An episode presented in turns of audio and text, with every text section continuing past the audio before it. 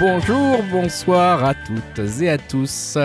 Bienvenue sur l'Upcast numéro 126. Nous sommes le 5 avril 2022, il est 21h13 et on commence l'enregistrement de ce numéro Upcast 126. Upcast, le podcast qui vous parle de divertissement, de culture, d'œuvres d'art au sens large. hein. Vous allez voir, on va passer un bon moment ensemble si vous connaissez pas encore la formule. Si euh, vous connaissez ou que vous connaissez pas, bien sûr, vous pouvez nous rejoindre sur le Discord de Upcast. On va en reparler bientôt pour parler un peu des messages que vous nous avez laissés notre community manager Dimitri. Dimitri qui est là ce soir avec moi autour de la table virtuelle. Salut Dim. Ouais, salut, salut tout le monde. Voilà, et bien sûr, autour de cette table virtuelle, hein, on est toujours un peu en mode confinement. Il n'y a pas que Dim. Il y a également euh, Julien qui est avec nous ce soir. Salut Julien. Salut à tous. Jérémy. Salut Jérémy. Bonsoir ou bonjour, ça dépend à quelle heure on écoute. Voilà, exactement. Merci Jérémy. Et Yao. Salut. Salut Yao, également très sobre, hein, comme Julien. Voilà, on est dans l'école de la sobriété. On se Et pour ce numéro 126, on va pas réinventer la roue à chaque fois hein, non plus, hein, merde. Euh, donc on disait euh, avant de, de- vous connaissez peut-être hein, pour ceux qui sont fidèles et les autres vont peut-être le découvrir, mais à chaque podcast on se donne une œuvre qu'on visionne ou qu'on ne visionne pas parfois tous ensemble et euh, sur laquelle on revient après en, en commun. Avant ça, bien sûr, il y a le traditionnel retour sur le Discord. Dimitri, euh, toi qui as parcouru ce Discord euh, en fond, en large, en travers, en profondeur, qui a analysé chacun des verbatims qui a été dit sur ce Discord, quel retour tu peux nous en faire à chaud comme ça et puis à froid aussi? J'ai envie d'avoir une analyse un peu en deux temps de ta part sur ce Discord, Dimitri. On t'écoute. Alors, euh, comment dire euh, Ce qui devait arriver arriva. hein. à force d'aller sur des sites de fesses, bah, j'ai eu, euh, un petit souci technique. Non, je rigole. Mais c'est vrai que j'ai eu un bug de téléphone où euh, je pouvais plus voir le Discord et plus trop participer euh, ces derniers temps. Mais heureusement, j'ai rebooter mon téléphone, donc euh, ça devrait mieux marcher pour la prochaine quinzaine. hein, mais euh, je vous en prie, hein, messieurs, peut-être que vous, vous avez vu des trucs pertinents. hein. Il n'y a pas que moi qui dois Ah, travailler. regardez-le, regardez-le le community manager comme il nous enlève le tapis là sous les, pieds là, il nous fait glisser. Il y en a qui suivent, hein. Julien il est sur le Discord nuit et jour, alors bon bien sûr qu'il peut te faire un résumé s'il le souhaite. Je, vais, je sais même pas si je vais lui faire l'affront de lui demander, mais bon je- j'espère que de son côté Jérémy a noté l'excuse parmi son petit, euh, sa petite liste. Ah, ah, c'est- elle est pas, elle est bien. Elle est Il y en avait mal. deux en même temps. hein. Ah Il y en ouais, avait ouais. deux là. Ah, hein. je reboot mon téléphone, je reboot mon téléphone. Julien tu voulais intervenir? Non, parce que je voulais dire aux gens qui n'y sont pas, venez, car euh, pour le coup, il y a énormément de, de conseils qui sont donnés, de plein de choses, que ce soit en termes de séries, en termes de cinéma. Enfin, il y a, voilà, il y a des gens qui voient, euh, qui ont plus de temps que nous, je ne sais pas, ou Ils Pas sont il doués, faut, ouais, ou ils sont doués, et puis ils ont Voilà. des avis, euh, ils arrivent à poster des avis assez rapidement à chaque fois qu'ils consomment quelque chose, ce qui est quand même assez agréable. Et même consomment, euh, pas qu'en termes euh, culturels, hein, il y a aussi un, un petit, une petite sous-section cuisine dans notre Discord. Je peux vous dire qu'il y en a qui ont l'air, euh, c'est, je crois que c'est à l'initiative notamment d'Yao. Euh, qui est également très bon en cuisine et il y en a plusieurs qui, se révèlent être des stars en cuisine euh, dans nos auditeurs et franchement il y a des plats qui ont l'air plus qu'appétissants donc voilà si ça fait partie aussi de vos passions on n'en parle pas sur le podcast, mais on peut en parler sur le Discord, donc n'hésitez pas à nous rejoindre. Vous nous demandez ça sur Twitter, UpcastFrance. On va se lancer, même si le community manager n'a pas fait son travail. Je vais pas trop l'enfoncer parce que moi j'ai pas fait trop le mien sur l'œuvre. Euh, l'œuvre qu'on a vue euh, pour le, le podcast euh, de ces 15 derniers jours, on va en parler tout de suite. We're almost at the nest. That sounds like a baby crying for its mama.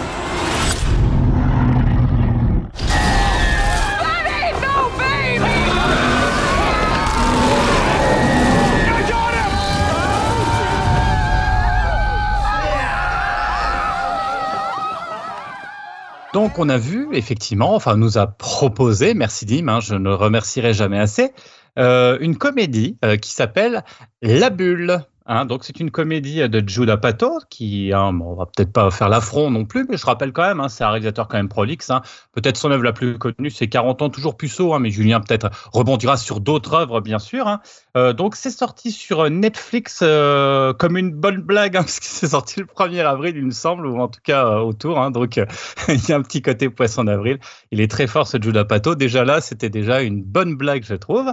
Donc c'est sorti le 1er avril 2022. Donc on y retrouve Euh, Karen Gillan, euh, David Duchovny. Ah, ça faisait longtemps qu'on l'avait pas vu, c'est plutôt euh, plaisant. Pedro Pascal, c'était pour faire plaisir aussi à Dim. Ou encore Leslie Mann. Je vais pitcher en gros l'œuvre quand même, hein, parce que c'est quand même intéressant. Le scénar est plutôt, est plutôt, est plutôt tentant. On a envie d'aller voir. Que se passe-t-il au sein d'une équipe de tournage d'un blockbuster type Jurassic Park?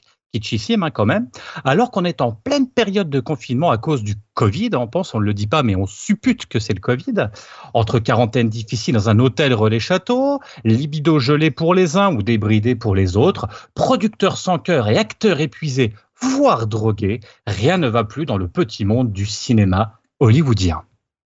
Eh bien, eh bien, c'est un superbe pitch que tu nous as fait là. On croirait entendre Allociné, c'est incroyable. On va bientôt les concurrencer. Merci Jérémy. Jérémy, alors moi, je, le dis tout de suite, je, je plaide coupable. Hein. Voilà, je vais pas chercher des excuses très longtemps. J'ai essayé de commencer à ce film et je me suis endormi. Et voilà, je, me suis donc arrêté là. Je vais donc pas donner mon avis personnellement, euh, mais euh, je sais pas si Jérémy, il y a un petit quelque chose dans ta voix qui m'a l'air d'être euh, comme une douce moquerie, je sais pas, t'as parlé de poisson d'avril, est-ce que ça veut dire que t'as as bien rigolé ou est-ce que c'est un poisson qui avait une douce odeur de pourri Alors, alors attention, il faut, on n'est pas là pour, on est quand même là pour analyser, on n'est pas là pour dire c'est nul ou c'est bien. Par contre, ce qu'on peut dire en Mais analysant, nul. c'est que c'est un quoi. C'est une grosse bouse qui pue, quoi. Enfin, voilà, on peut le dire. Mais on le dira avant, il faut déjà passer par qu'est-ce qui est bien, qu'est-ce qui est pas bien. Alors, qu'est-ce qui est bien? Il y a quand même quelque chose qui est bien, c'est qu'il y a le point positif, c'est quand même qu'il y a un casting qui est quand même intéressant parce que c'est vrai qu'on y retrouve David Duchovny. Moi, j'aime beaucoup euh, euh, euh, dans sa, série. euh, voilà, qui était top. Puis pareil, hein, c'est quand même très très bien. Et autre point positif, il y a une danse TikTok qui dure 30 secondes qui est top. Ça, c'était pour les points positifs. Donc maintenant, on va aller un petit peu dans les petits points faibles du pas, film. pas beaucoup selon Jérémy. On peut le noter tout de suite, hein. je commente un peu comme un match de foot, mais c'est c'est- je vois qu'il y a pas Deux de points. Ouais, ouais. Deux petits points. Alors maintenant, on va aller voir les petits points négatifs. Le premier, bah, c'est le scénario, parce que c'est un, un, un, un raz-de-marée de conneries. En fait, c'est vraiment, euh, c'est complètement raté. Le film, il est très mal écrit. Euh, on sait pas, il sait pas se positionner. Est-ce qu'on est dans un film choral, parce qu'il y a un peu de film choral Est-ce que c'est dans un film trash saupoudré un peu de thriller comique? Parce qu'il y a un peu de gore. Est-ce que c'est une satire du cinéma, américain? Bon, on sait pas trop. C'est complètement incohérent entre personnages qui s'évadent. Bon, on sait pas trop pourquoi, mais qui partent comme ça et qui reviennent à la fin, comme par miracle. Une actrice qui se fait shooter euh, en courant sa main, carrément, sa main explose. Tout d'un coup, on se dit Ah, bon, d'accord, très bien, pourquoi pas. Euh, Il y a beaucoup de questions sans réponse hein, tout au long du film. hein. Euh, ça, ça- ça tourne vite en rond et puis il n'y a pas de fond, on ne sait pas trop. Il y a même, alors dans le château hein, dont je parlais tout à l'heure, qui est, qui est censé être euh, enfermé, il y a même une équipe de foot. C'est top, il y a une équipe de foot. Ah bah c'est bien, on ne savait pas. Tout d'un coup, il y a une équipe de foot. Donc, bon, normalement le foot, hein, je sais que pendant le Covid, il y avait plus, il y avait plus de match, ça marchait plus, Euh, tout était arrêté, mais c'est pas grave. Euh, de toute façon, on n'a pas bien compris ils étaient, pourquoi ils étaient là. Mais je pense que le réalisateur non plus. Donc déjà, en termes de scénario, c'était un petit peu compliqué. Alors après, on pourrait se dire, heureusement, ça va être sauvé quand même, heureusement, par les acteurs. Mais oui, mais le problème, c'est qu'il y a des très bons acteurs, j'en reviens pas là-dessus, on est bien d'accord. Le problème, c'est que là, les pauvres, mais ils sont complètement en roue libre. Et même Judah Pato, il a laissé, il a dit, les gars, je vous laisse, vous pouvez faire un petit peu d'improvisation. Ouais, mais pas là, parce que là, il fallait pas. Parce que si on veut, ça, ça capotine, mais tout le temps. Même Pedro Pascal, hein, que moi j'aime bien comme acteur, mais là, mais en fait, il, il sert à rien en fait. Il est, il est complètement. Mais même, il, moi, il m'énervait quoi. Quand tu le voyais, tu dis allez, vas-y. Il drague une nana, on sait pas trop pourquoi. Il est complètement défoncé, inutile. David Duchovny, on est content au début, puis c'est un petit peu au début quand on le voit David Duchovny avec ses lunettes comme ça, on dirait, il fait papy et tout. Ah bah non, après, bah, il reprend ses rôles d'avant, hein, donc un peu, il cabotine, il, il veut. Bref, c'est- très très dur à voilà, c'est pas très drôle. Et voilà, après Karen Gillian, euh, Gillian euh, bah t'as envie de lui dire allez ma bah on se calme, reste assise deux minutes ou fait, enfin voilà, calme-toi, on va voir ce qui se passe parce qu'elle est chiante, elle part dans tous les sens, puis t'as pas envie de la suivre. Bref, ils m'ont fatigué, ils m'ont fatigué parce qu'on a l'impression qu'ils sont au libre, que chacun fait sa blague, mais sa blague qui est foireuse. Et ça, c'est encore un autre problème et un point négatif, mais énorme du film. Ok, on prend un concept et le concept c'est le film sur le Covid. Ok, en tout cas, c'est un tournage pendant le Covid. Pourquoi pas? Ça peut être intéressant. Le problème, c'est que soit le film il est sorti trop tôt, parce qu'on n'est finalement pas encore sorti du Covid, la preuve, on est encore en train d'enregistrer à distance, soit c'est sorti trop tard. Pourquoi? Parce que les blagues, elles sont complètement vieillottes avant de démarrer, complètement osef, et c'est déjà un film de bolos ou de ringard, quoi. Franchement, je m'explique. Toutes les vannes sur le Covid, on les a tous faites individuellement chez nous comme des couillons. Mais toutes, toutes les blagues qui étaient là, tu as envie de dire, bah oui, mais mon gars, je l'ai fait chez moi déjà. Donc tu me fais la vanne en direct euh, dans un film euh, qui dure deux heures, ça marche pas. Euh, alors qu'est-ce qu'il y avait? L'envie de se barrer en courant alors qu'on n'a pas le droit de sortir. On l'a tous fait, oh, on est enfermé. Ça, ça, il le fait 4-5 fois, ok. Euh, l'emmerdement dans sa chambre à tourner en rond. Alors ils fument des joints, ils prennent de la drogue, ils font des trucs, des machins. Ils se, enfin ils font ce qu'ils veulent, mais on s'en fout. Le coton-tige, bien évidemment, dans le pif, ah, j'ai mal, ça fait mal. On l'a tous fait, on a tous rigolé. Oh, j'ai pas envie de me prendre un coton-tige, forcément. Enfin c'est pas drôle. L'obligation de se reconfiner car il y a un malade, etc. En fait, toutes les vannes autour du Covid, vues 100 fois, donc déjà c'est pas drôle. Rien n'est drôle sur le confinement. On sent qu'Apato il s'en fout aussi un peu parce que même à un limite, à un moment, on a l'impression que bah il y a plus de virus à un moment dans le film. Enfin, je sais pas, c'est plus, on sait pas trop pourquoi. Il y a, une espèce de, de mafia autour euh, des producteurs qui veulent impérativement que les gens terminent. Donc, euh, en fait, le, la mafia est presque plus dangereuse quelque part que le Covid, visiblement. Enfin, j'ai j'ai pas tout compris. Bref, en gros. Euh, c'est vrai que c'est pas très drôle, c'est moche, mais vraiment moche. Hein. Même les séquences de tournage de Jurassic Park en mousse, là, parce que c'est une espèce de Jurassic Park, euh, elles sont euh, elles sont pas intéressantes car euh, en fait c'est basé toujours sur le même principe en fait euh, euh, alors c'est une scène où on est dans l'hôtel on discute on s'emmerde et une scène on fait le tournage. Et même les blagues du tournage c'est-à-dire qu'il y avait un, élément qui était assez drôle c'est-à-dire que les, dinosaures en fait du film en 3D ils pourraient être marrants parce que souvent ils parlent et on les fait parler entre eux parce que c'est deux acteurs qui jouent ces fameux ces fameux dinosaures. Mais il fait la blague 3, 4, 5 fois dans le film. Tu envie de dire ouais, bah, j'ai compris il me refait pas toujours la même vanne parce que au bout de la, la troisième la, rien que déjà la deuxième je souriais déjà moins. Déjà, j'ai pas trop ri la première. Donc, c'est pas marrant. Euh, c'est même lourd. Hein. Les acteurs, à un moment, ils font une escalade autour d'un, rocher, enfin sur un rocher. Bah, ils vomissent. Alors, tu sais pas, est-ce qu'ils sont malades et tout? Alors, ça vomit un, ça vomit deux.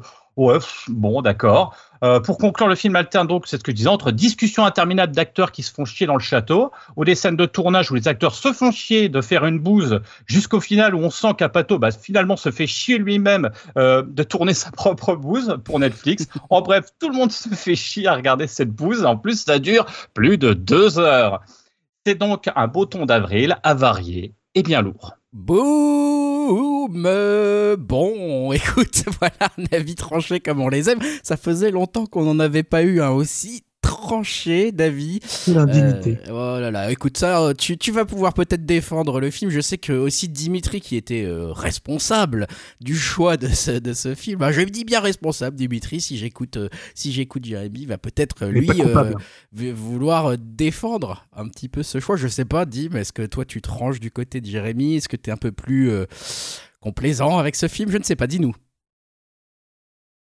Non, mais j'ai entendu le mot coupable et effectivement, je plaide coupable parce que avant toute chose, hein, je crois que j'ai jamais été aussi impatient d'enregistrer une émission parce que voilà, notre tradition, bah, c'est de pas trop en parler entre nous euh, de, de, cette œuvre commune, hein, même si on avait quand même deviné entre les lignes que Jérémy n'avait pas trop aimé. Euh, mais franchement, bah voilà, les gars, je tiens vraiment, mais sincèrement, à m'excuser parce que c'est vrai, c'est un petit peu moi qui ai proposé ce film. Et franchement, c'était nul. c'était vraiment hyper nul. Euh, je suis pas forcément un gros fan de Jada Pato, mais bon, il me dérange quand même pas plus que ça, euh, autre mesure. Mais et j'aimais bien le casting. Euh, voilà, Karen Gillian, David Duchovny, Pedro Pascal. Et, je me doutais, vu le sujet, qu'on allait avoir des guests, hein, parce que vu que ça parle de cinéma, et euh, sur ce coup-là, bah, la promesse a été tenue. Hein. Il y a quand même pas mal de gros acteurs qui font des petites apparitions, euh, plus ou moins réussies, on va dire. Mais franchement, ce casting, bah, c'est bien la seule chose qui sauve euh, un minimum le film. Je suis doublement déçu du fait bah, qu'une comédie qui parle entre autres du ciné et des dessous d'Hollywood, bah franchement, normalement, ça devrait bien me chauffer, mais là, ça m'a vraiment refroidi. Euh, c'est typiquement le film de potes, euh, enfin le film de potes avec pas mal d'impro qui euh, devait sûrement être très drôle à faire, mais vraiment pas drôle à regarder. Alors déjà le film il dure 2h06 et 2h06 pour une comédie c'est super long. Alors une comédie ratée, bah j'ai trouvé ça interminable. Euh, je l'ai regardé en plusieurs fois même. Hein. J'ai été obligé de faire des pauses. Euh, le film bah, traite du Covid et de Hollywood. Mais comme disait Jérémy, bah, franchement, honnêtement, bah, les blagues sur le Covid, on les a déjà vues 15 000 fois. Et le film, je trouve, il arrive après la bataille. Euh, bah, pareil, sur Netflix, je vous conseille plutôt bah, les, faux documentaires faits par l'équipe de Black Mirror. Alors, c'est pas parfait non plus, mais euh, je trouve que c'est quand même un peu mieux traité. Ça s'appelle euh, Mort à 2020 et il y a aussi Mort à 2021. Euh, j'ai trouvé ça quand même plus drôle et plus percutant que, que ce film. Hein. Euh, pourtant, c'est loin d'être quand même aussi une grosse réussite. Euh, je pense que voilà, il y a pas mal de sketchs sur YouTube plus drôles que ce film. J'ai à peine souri euh, à certains gags durant ces deux heures. Bah, pourtant, l'idée de base était bonne. Et on va dire que euh, les moments que j'ai préférés du film, bah, ce sont les fausses séquences du, film qui sont en train de tourner, Cliff Beast 6 euh, qui mélange, on va dire, la fausse réalité des acteurs. Et pareil, bah, je pense que euh, ce que j'ai préféré de tout le film, bah, c'est ce qui est en dehors du film, à savoir la promo avec des fausses affiches que j'avais vues un peu popper partout sur les réseaux sociaux euh, de Cliff Beast. Voilà, honteusement, j'ai cru pendant quelques secondes, mais qu'est-ce que c'est que ce, film C'est le sixième, je sais même pas d'où ça sort. Ça, j'avais pas compris que c'était un faux film à la base.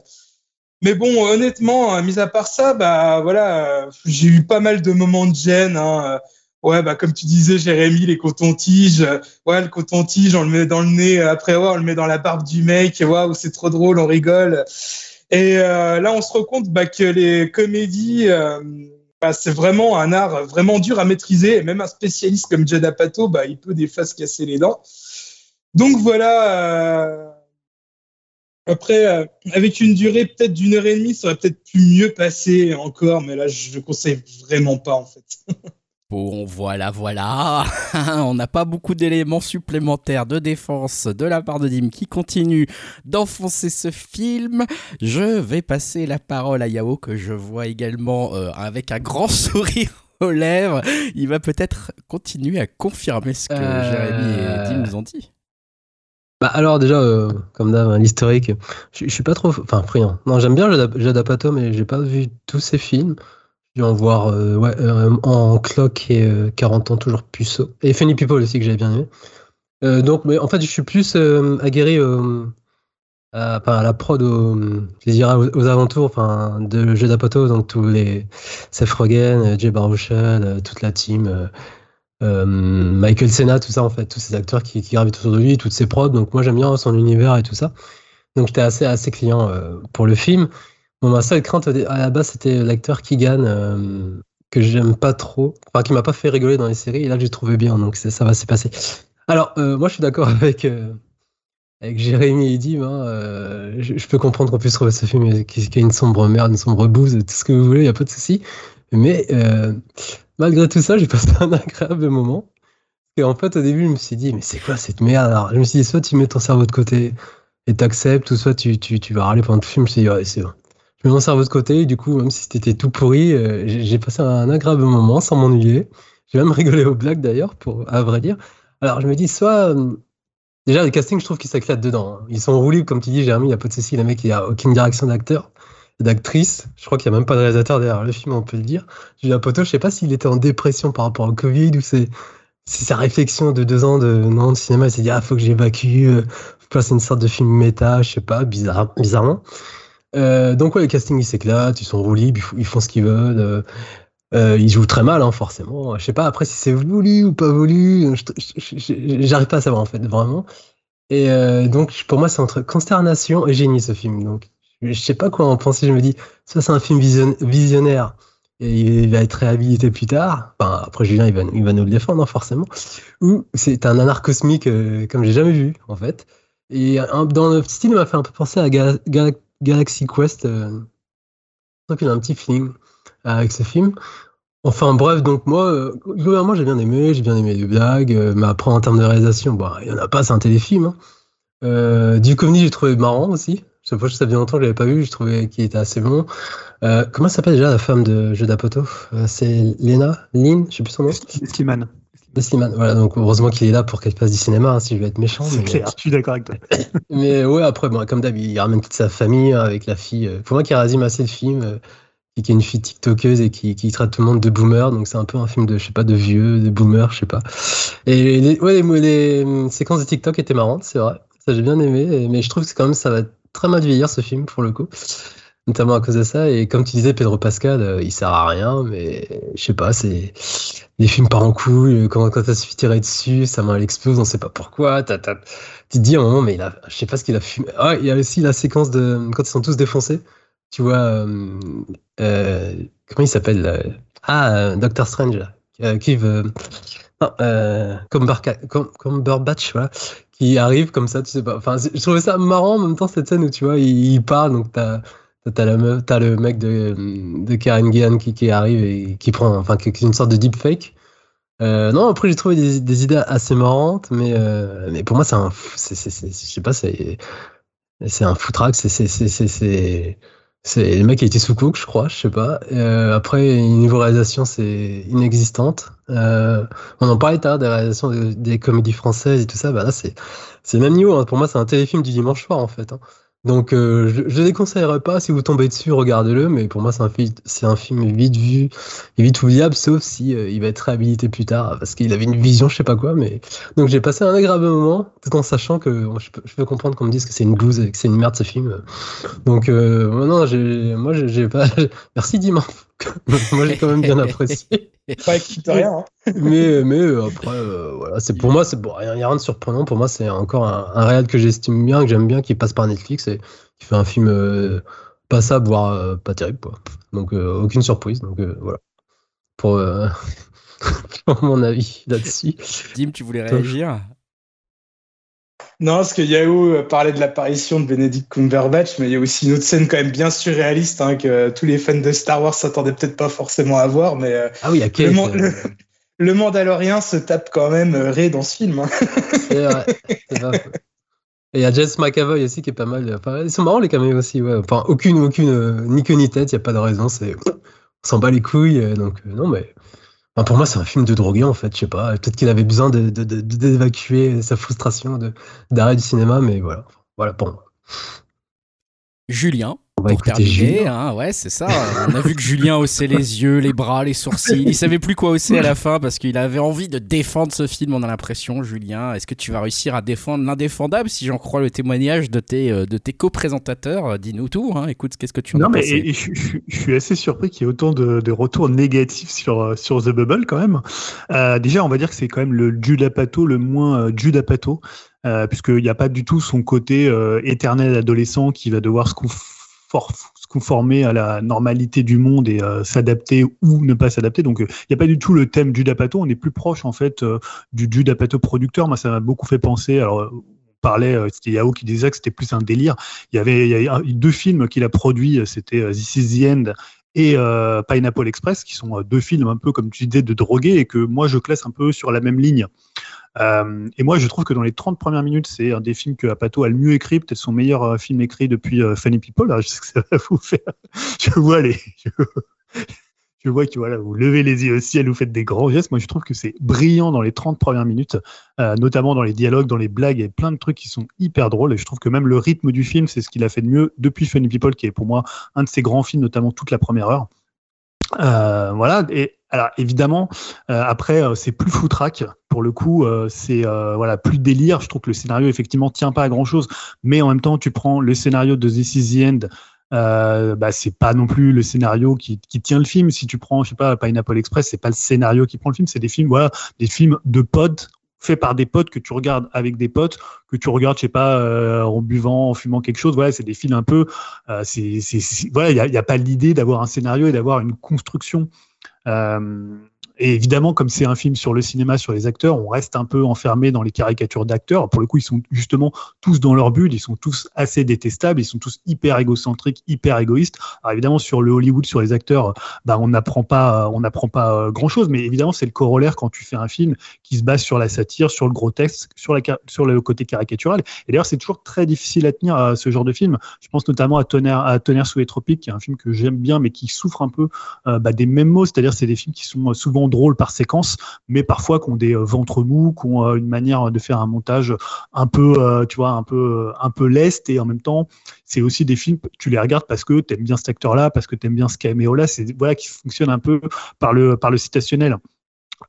Finalement, y a, je pense aussi à un film qu'on avait par- dont on avait parlé ici, c'est The Disaster Artist, qui est finalement aussi un documentaire sur le, tournage d'un film, ou un autre film, alors qu'à mon avis, qui est bien meilleur, c'est euh, Saturn à Manhattan de Tom DiCillo, qui est un film sorti au début des années 90, qui pour le coup est euh, très drôle avec Kathleen, euh, je crois que c'était Kathleen, Catherine Keener euh, à l'époque, très très excellente act- actrice, et qui aussi qui racontait un tournage alors qu'il le faisait peut-être mieux, parce que en fait, je pense que le problème de The Bubble, c'est que les personnages existent pas trop, c'est-à-dire chacun est un peu dans sa bulle, fait un peu son numéro, et il n'y a pas tellement comme ça d'interaction entre les autres. Après, voilà, je trouve que c'est vraiment un délire qui est, euh, qui est assumé, qui est très récréatif, c'est un peu vain, mais je trouve pas que ça soit un souci pour moi. Alors après, je suis d'accord avec le côté Netflix, le film est un peu long, on sent qu'il y a personne pour lui dire, bon là, il faudrait peut-être que tu coupes, là, il faudrait peut-être que tu accélères, là, c'est peut-être pas assez drôle.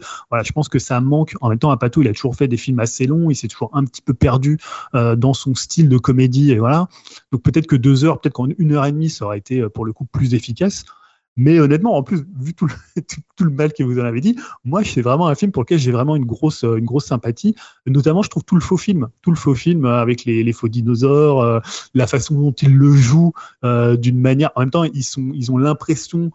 Tu sais pas trop s'ils se disent c'est une merde. Tu sais pas trop s'ils sont contents d'être là quand ils le jouent. Ils le jouent avec une espèce de distance que moi je trouve assez drôle. Et comme tu vois que c'est une sorte de film de mer, c'est une sorte de Sharknado euh, mythe euh, euh, comme en Jurassic Park. Donc il y a un côté finalement, ils sont là et puis en même temps ils se, ils se soucient de savoir s'ils ont été bons. Tu, Karen Gillian, la personne qui joue, elle s'est barrée, elle est revenue pour faire ce film parce que finalement son film un peu d'auteur euh, a complètement bidé. Est-ce qu'elle était bien dedans? Voilà, je trouve qu'il y a quand même une petite critique comme ça du, euh, du milieu hollywoodien et du trauma et euh, de, de la la, de la persona des acteurs qui est, je trouve, assez intéressante, alors qui, qui va pas plus loin que ce que le délire du film, mais pour le coup, euh, voilà, je trouve qu'il y a quand même une énergie qu'on retrouve d'ailleurs, euh, par exemple, dans This Is the End, c'est un peu le même délire.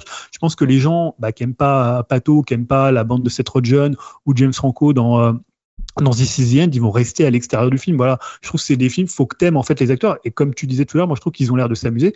Alors, évidemment, parfois, tu as un peu l'impression d'être extérieur au truc. C'est toujours le problème de ces films-là de potes, où généralement, tu as l'impression qu'ils s'amusent plus que ce qu'il en ressort à l'écran. Mais honnêtement, je trouve que c'est un film qui a un tel délire, et faut pas aller chercher plus loin. Alors, je vais pas te dire que c'est le chef-d'œuvre de l'année ou que c'est un grand film ou qui sera réhabilité dans 10 ans. Et en même temps, je trouve que c'est un pato très très différent de ce qu'il a fait avant, et c'est pas celui que je préfère. Mais je trouve dans le côté délire, euh, voilà, il va bien dans la tradition de ce qu'il a produit avant, et peut-être qu'il avait envie de faire un film comme ça, comme ceux qu'il a, il a beaucoup produit dans les années euh, 2000, quoi. Ouais, Jérémy? Oui, après moi le problème c'est que c'est que moi j'aime bien à la base. C'est ça le truc, c'est que je suis parti sans a priori, bien au contraire, un peu comme Deep. J'étais j'étais même content de, de voir ce film et je comme je, je, je regarde, moi j'aime bien euh, découvrir le film sans aller voir euh, euh, la bande annonce, sans aller voir de critiques, bien évidemment, rien du tout. Moi je suis parti en me disant cool. Et c'est et tu vois la, la demi-heure euh, moi, dès le départ, en fait, j'étais là, je suis resté un petit peu pantois, un peu sceptique en me disant, mais où est-ce qu'il m'emmène? Et il m'emmène. Euh, et c'est surtout ça, tu vois ce que je veux dire? Moi, je suis vraiment pas parti en me disant, je partais vraiment positif en me disant ça va me plaire quoi. Il hein. n'y a pas du tout d'arrière-pensée et je suis plutôt friand de ce qu'il fait. Euh, et dans le genre comédie américaine, c'est peut-être même ce que je préfère. C'est pour ça que j'étais d'autant plus déçu et que et que là j'ai plus le sentiment effectivement qu'il n'a pas été. C'est peut-être quelqu'un qui, comme tu disais tout à l'heure, qui est un peu un, un, un, un, grand un grand ado et que là on lui a, on l'a laissé complètement en roue libre et que du coup euh, parce que le film, en fait, si tu veux, il est un petit peu décalé. Il manque pas grand chose pour que ça soit bien. C'est juste qu'il est toujours à côté pour moi. Hein. Et du coup, il aurait peut-être été cadré. Euh, Netflix l'aurait dit écoute, mon grand, tu fais gaffe, tu fais ça, tu fais ça. Et les acteurs, ils les auraient plus un peu cadrés. Je pense que ça aurait pu être une réussite. Mais là, là, tu te dis, en fait. Euh, en fait, pour moi, il y a rien qui tient. Et comme tu l'as très bien dit, pour moi, c'est ça. Je ne rentre pas parce que j'ai le sentiment que c'est voilà des potes qui ont, qui ont filmé leur délire et que du coup, bah, démerdez-vous, les gars. Nous, on s'amusait entre nous. Et puis, bah, si ça vous plaît, vous venez. Mais en tout cas, majoritairement, je pense que les gens vont rester à l'extérieur, en fait. Et c'est exactement ça, quoi. Mais t'as de la chance, Julien, tu, tu fais partie de leur, de leur pote. c'est ça, voilà, je pense qu'on en a dit euh, pas mal sur ce film. Dim, tu voulais intervenir, pardon, j'avais pas vu. Vas-y, Dim. Ouais, non, c'était juste aussi pour ajouter ce que tu citais, euh, This Is the End. Et justement, ça, c'est un film que j'aime bien parce que, euh, pareil, c'est un film de potes euh, fait par, enfin, entre potes et tout.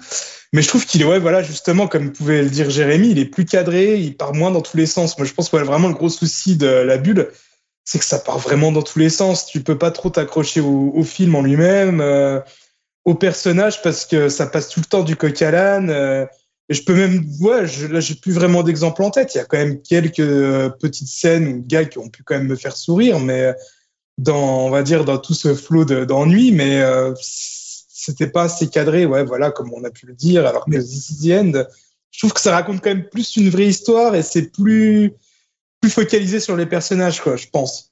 Mais, tu vois, le moment où, elle se fait, où les se fait tirer dans la main, ça pourrait tout à fait être dans Délire Express ou dans euh, This Is the. Il n'y a rien qui est euh, choquant dans cette scène-là. Après, elle vient à un moment donné où le film bascule un peu du côté un peu grand délire, un peu n'importe quoi. Mais en soi, elle, elle serait dans n'importe quel film produit par Judd Apatow euh, il y a euh, 10-15 ans. Tu vois, moi, parce que là, vous disiez, ouais, c'est n'importe quoi, j'aurais se fait tirer dessus, ça m'explose. Ah oui, mais c'est un délire comme le, le film. Voilà, c'est un film un peu euh, foutraque, de drogué. Donc, ça a sa place, en fait, à l'intérieur de ce une espèce de non-sens permanent, quoi. Ah, il y a- Euh.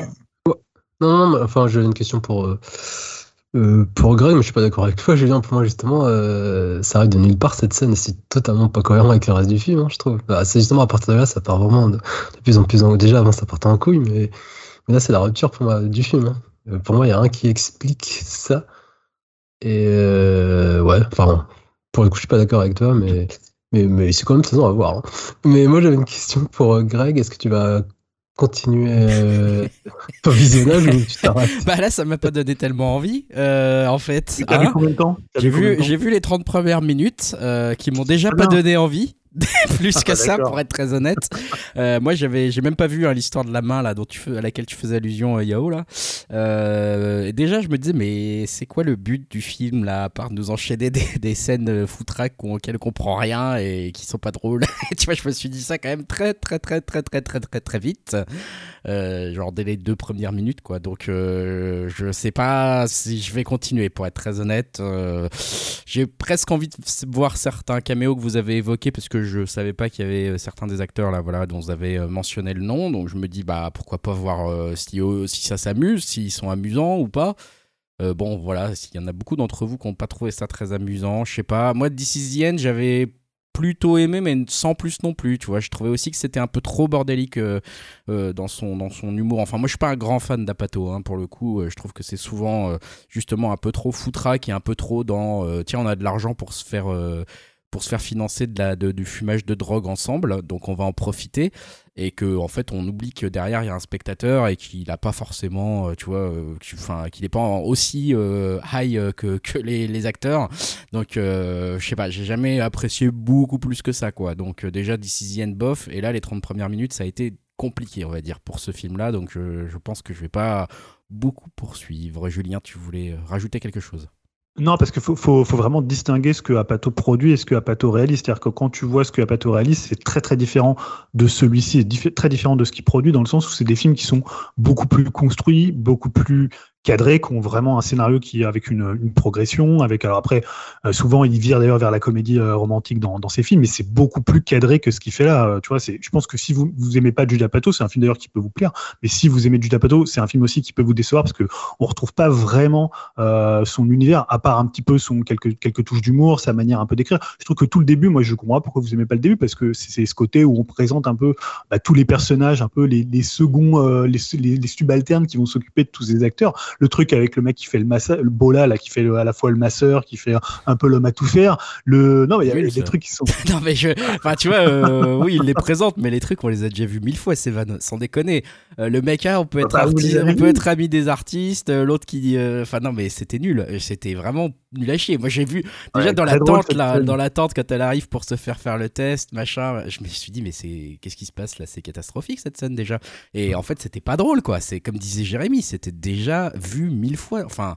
C'est des blagues, euh, je, je me suis dit, mais c'est. c'est- il faut- En même temps, si tu disais tu trouves pas Funny People drôle. euh, bah non, mais là, là, il y a un vrai problème de, euh, c'est que j'ai même pas souri et que c'est, c'est tout de suite moi. Enfin voilà, je donne pas mon avis sur le film parce que je l'ai pas vu, mais rien que ces scènes-là du que tu juges du début, moi je les ai trouvées consternantes quoi. Mais vraiment consternantes. Je me suis dit mais il faut écrire les films à un moment quoi. Enfin il y a un moment il faut juste euh, réfléchir à une blague pour qu'elle fasse sourire les gens qui la voient parce que sinon je file le scénario à mon fils de 5 ans puis il l'écrit quoi. Parce que c'est pareil, je trouve ça Euh, vraiment ouais. pas drôle, quoi. Enfin, Abusez pas là, vous, vous êtes dans l'excès là. ah non, non, mais moi, c'est, je, trouve, je trouve ça euh, pathétique, hein, vraiment. Enfin, le, le peu que j'ai vu, j'ai trouvé ça pathétique, quoi. Mais euh, après, je me suis dit, bah, peut-être ça va décoller, peut-être qu'il va se passer un truc. Mais quand vous me dites que c'est le meilleur moment, les 30 premières minutes, ça me fait Moi, hyper peur, quoi. Donc, Après, euh, bon. après, c'est plus foutraque que ça. Après c'est très foutraque. Et, et, et par contre, juste un truc est génial, on t'a pas entendu sur la réalisation, toi qui critiquais les, les films français. T'en penses quoi de cette réalisation? Bah, là, je sais pas, c'est pas le but. Enfin, je, je, je- Quand même, c'est pas le but. Non, mais, Euh, euh, Attends, ça- autant ça- tu critiques pour d'autres œuvres, mais là, euh, ça rentre pas en compte. Non, mais après, pour Ouais. moi, là, ça, ça tient plus sur. euh, moi, je trouve la qualité d'écriture sur la, la- le, le début et sur, euh, bah, sur la façon dont il, dont il cut, dont il monte. Après, même dans ses films, tu vois, c'est. En plus, là, c'est très huis clos, c'est très. Voilà, il n'y a pas forcément une recherche de, dans la mise en scène. Mais après, je trouve que le rythme qu'il met dans les blagues, moi, je le trouve toujours excellent. Je trouve que c'est un de ceux qui réalise les, les, les meilleurs films en termes de, comédie. Et tu vois, on le voit quand on, a, avait parlé ou, euh, rapidement d'OSS, c'est le problème de rythme. C'est pas tellement tant une réalisation qu'un problème de montage, de rythme, de ce que tu, fais de la blague en fait. Pour moi, c'est un, un ensemble. Après, euh, oui, je vais pas y aller. En plus, on sent que c'est un truc Netflix. hein. Parfois, tu es, quand même plus proche du téléfilm que du. Ouais, et c'est un des la, problèmes. hein, la que- photographie, elle était pas si dégueulasse que ça, quoi. Dans, le, dans ce que j'ai vu, euh, dans le souvenir que j'en ai, j'ai pas trouvé que c'était non plus euh, moche entre guillemets. hein. Je veux dire, euh, les Euh, oui, éclairages, après, les euh, décors, la photographie, euh, c'est plutôt, ça reste quand même, euh, on va dire techniquement, Oui, euh, c'est bah, pas une blague, est- quoi.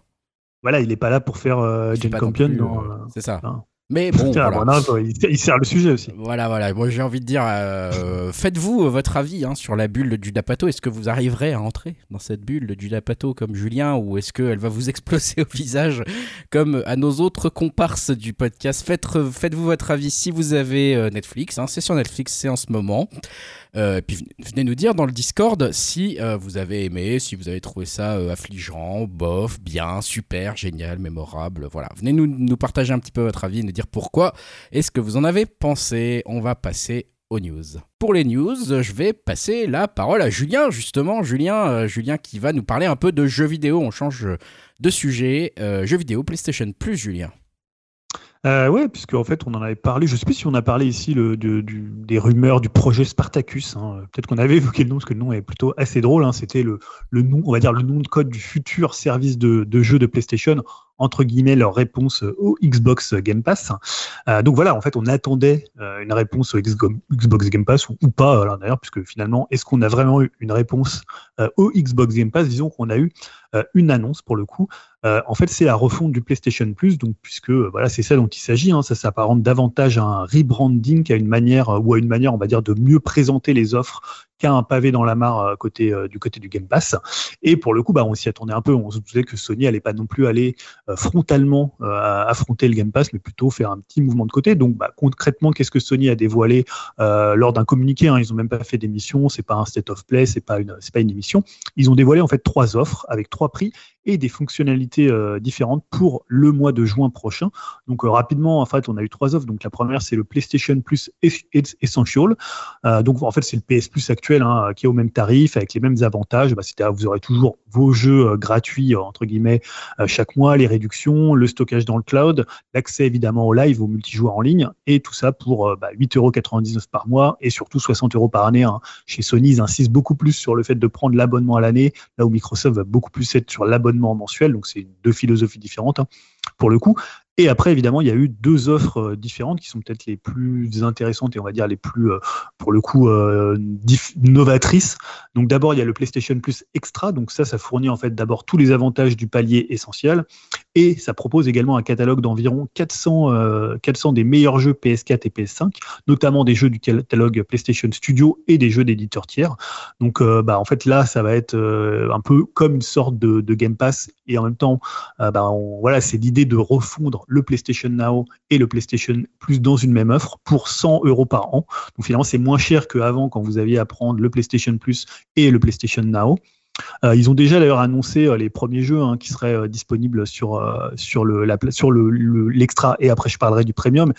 Il y a déjà des jeux comme Returnal, il y a des jeux comme Miles Morales, il y a des jeux comme Mortal Kombat 11, comme Death Stranding, donc qui seront entre guillemets encore une fois offerts, hein, qui seront voilà quand même les gros jeux. Alors c'est pas des jeux Day One comme le Game Pass, mais c'est quand même des jeux qui ont une certaine stature. Alors après c'est peut-être des jeux qu'on aurait pu avoir sur le PlayStation Plus euh, euh, premier du nom peut-être. Alors peut-être qu'ils vont euh, finalement mettre des jeux moins intéressants sur l'offre essentielle et les basculer sur l'offre extra. Et en même temps il y a encore la dernière offre qui est l'offre PlayStation Plus Premium. Donc là on a tous les avantages évidemment des deux premières offres et on a également 340 jeux supplémentaires euh, dont des jeux PS3 hein, qui seront disponibles via le streaming dans le cloud et peut-être en download, donc ça ils sont en train de travailler dessus, et d'autres jeux issus des catalogues de la PlayStation première du nom, de la PS2 et de la PSP, donc tout ce qu'ils appellent bah, les grands classiques qui seront disponibles en streaming et en téléchargement, et on aura également des versions un peu trials, des versions d'essai des jeux, c'est-à-dire en gros vous pourrez essayer euh, un jeu avant de l'acheter, on ne sait pas combien de temps ça sera, ce sera une demi-heure, deux heures, trois heures, on imagine il y a God of War, vous êtes abonné à PlayStation Premium, vous l'essayez deux heures, bah, si ça vous plaît pas, vous l'achetez pas. Si ça vous plaît, vous passez euh, à l'achat et en même temps, je pense que vous pourrez conserver votre sauvegarde. Donc ça, ça peut être quelque chose d'intéressant. C'est 120, euh, 119,99 euros par an.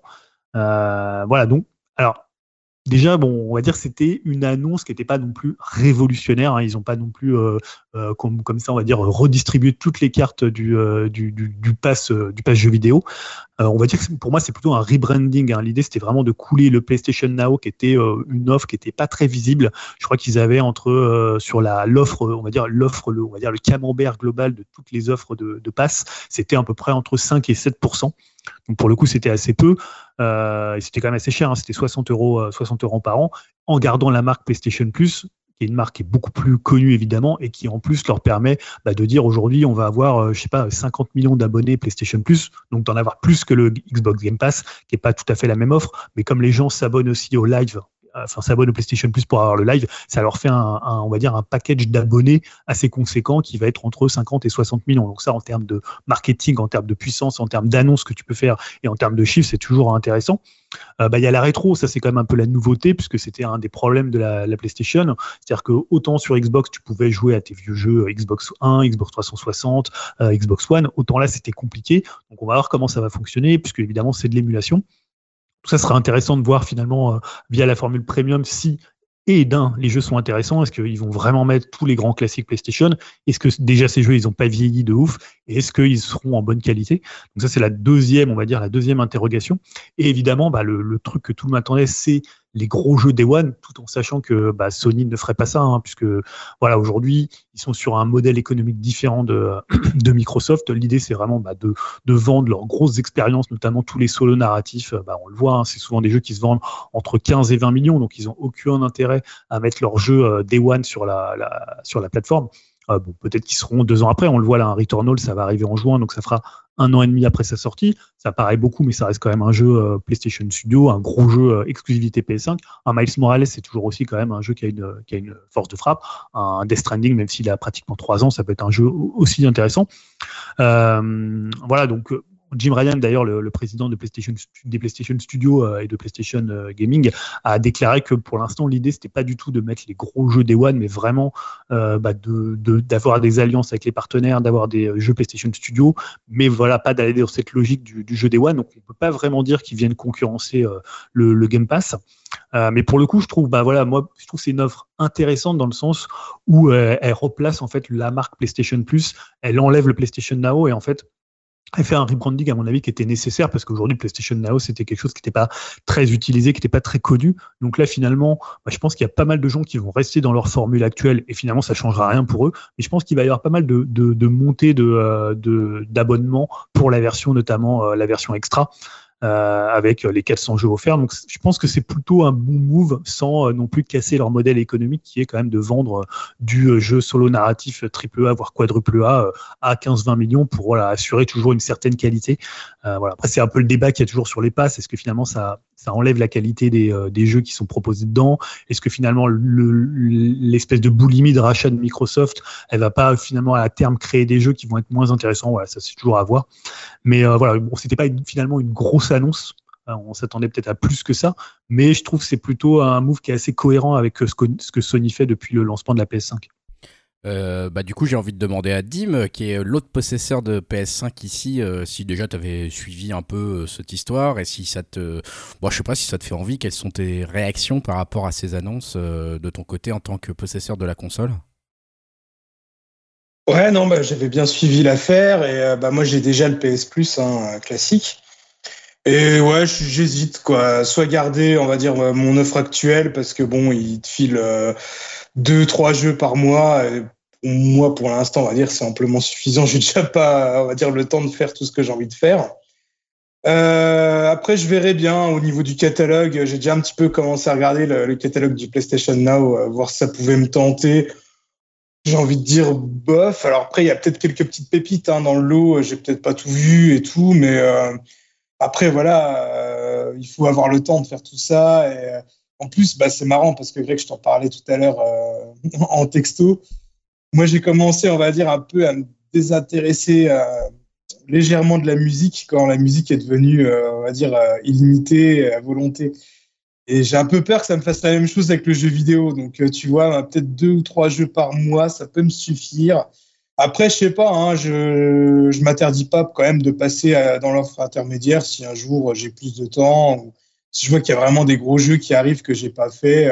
Admettons le Horizon euh, Forbidden West, si un jour ça arrive ou des choses comme ça, peut-être que je peux prendre un abonnement.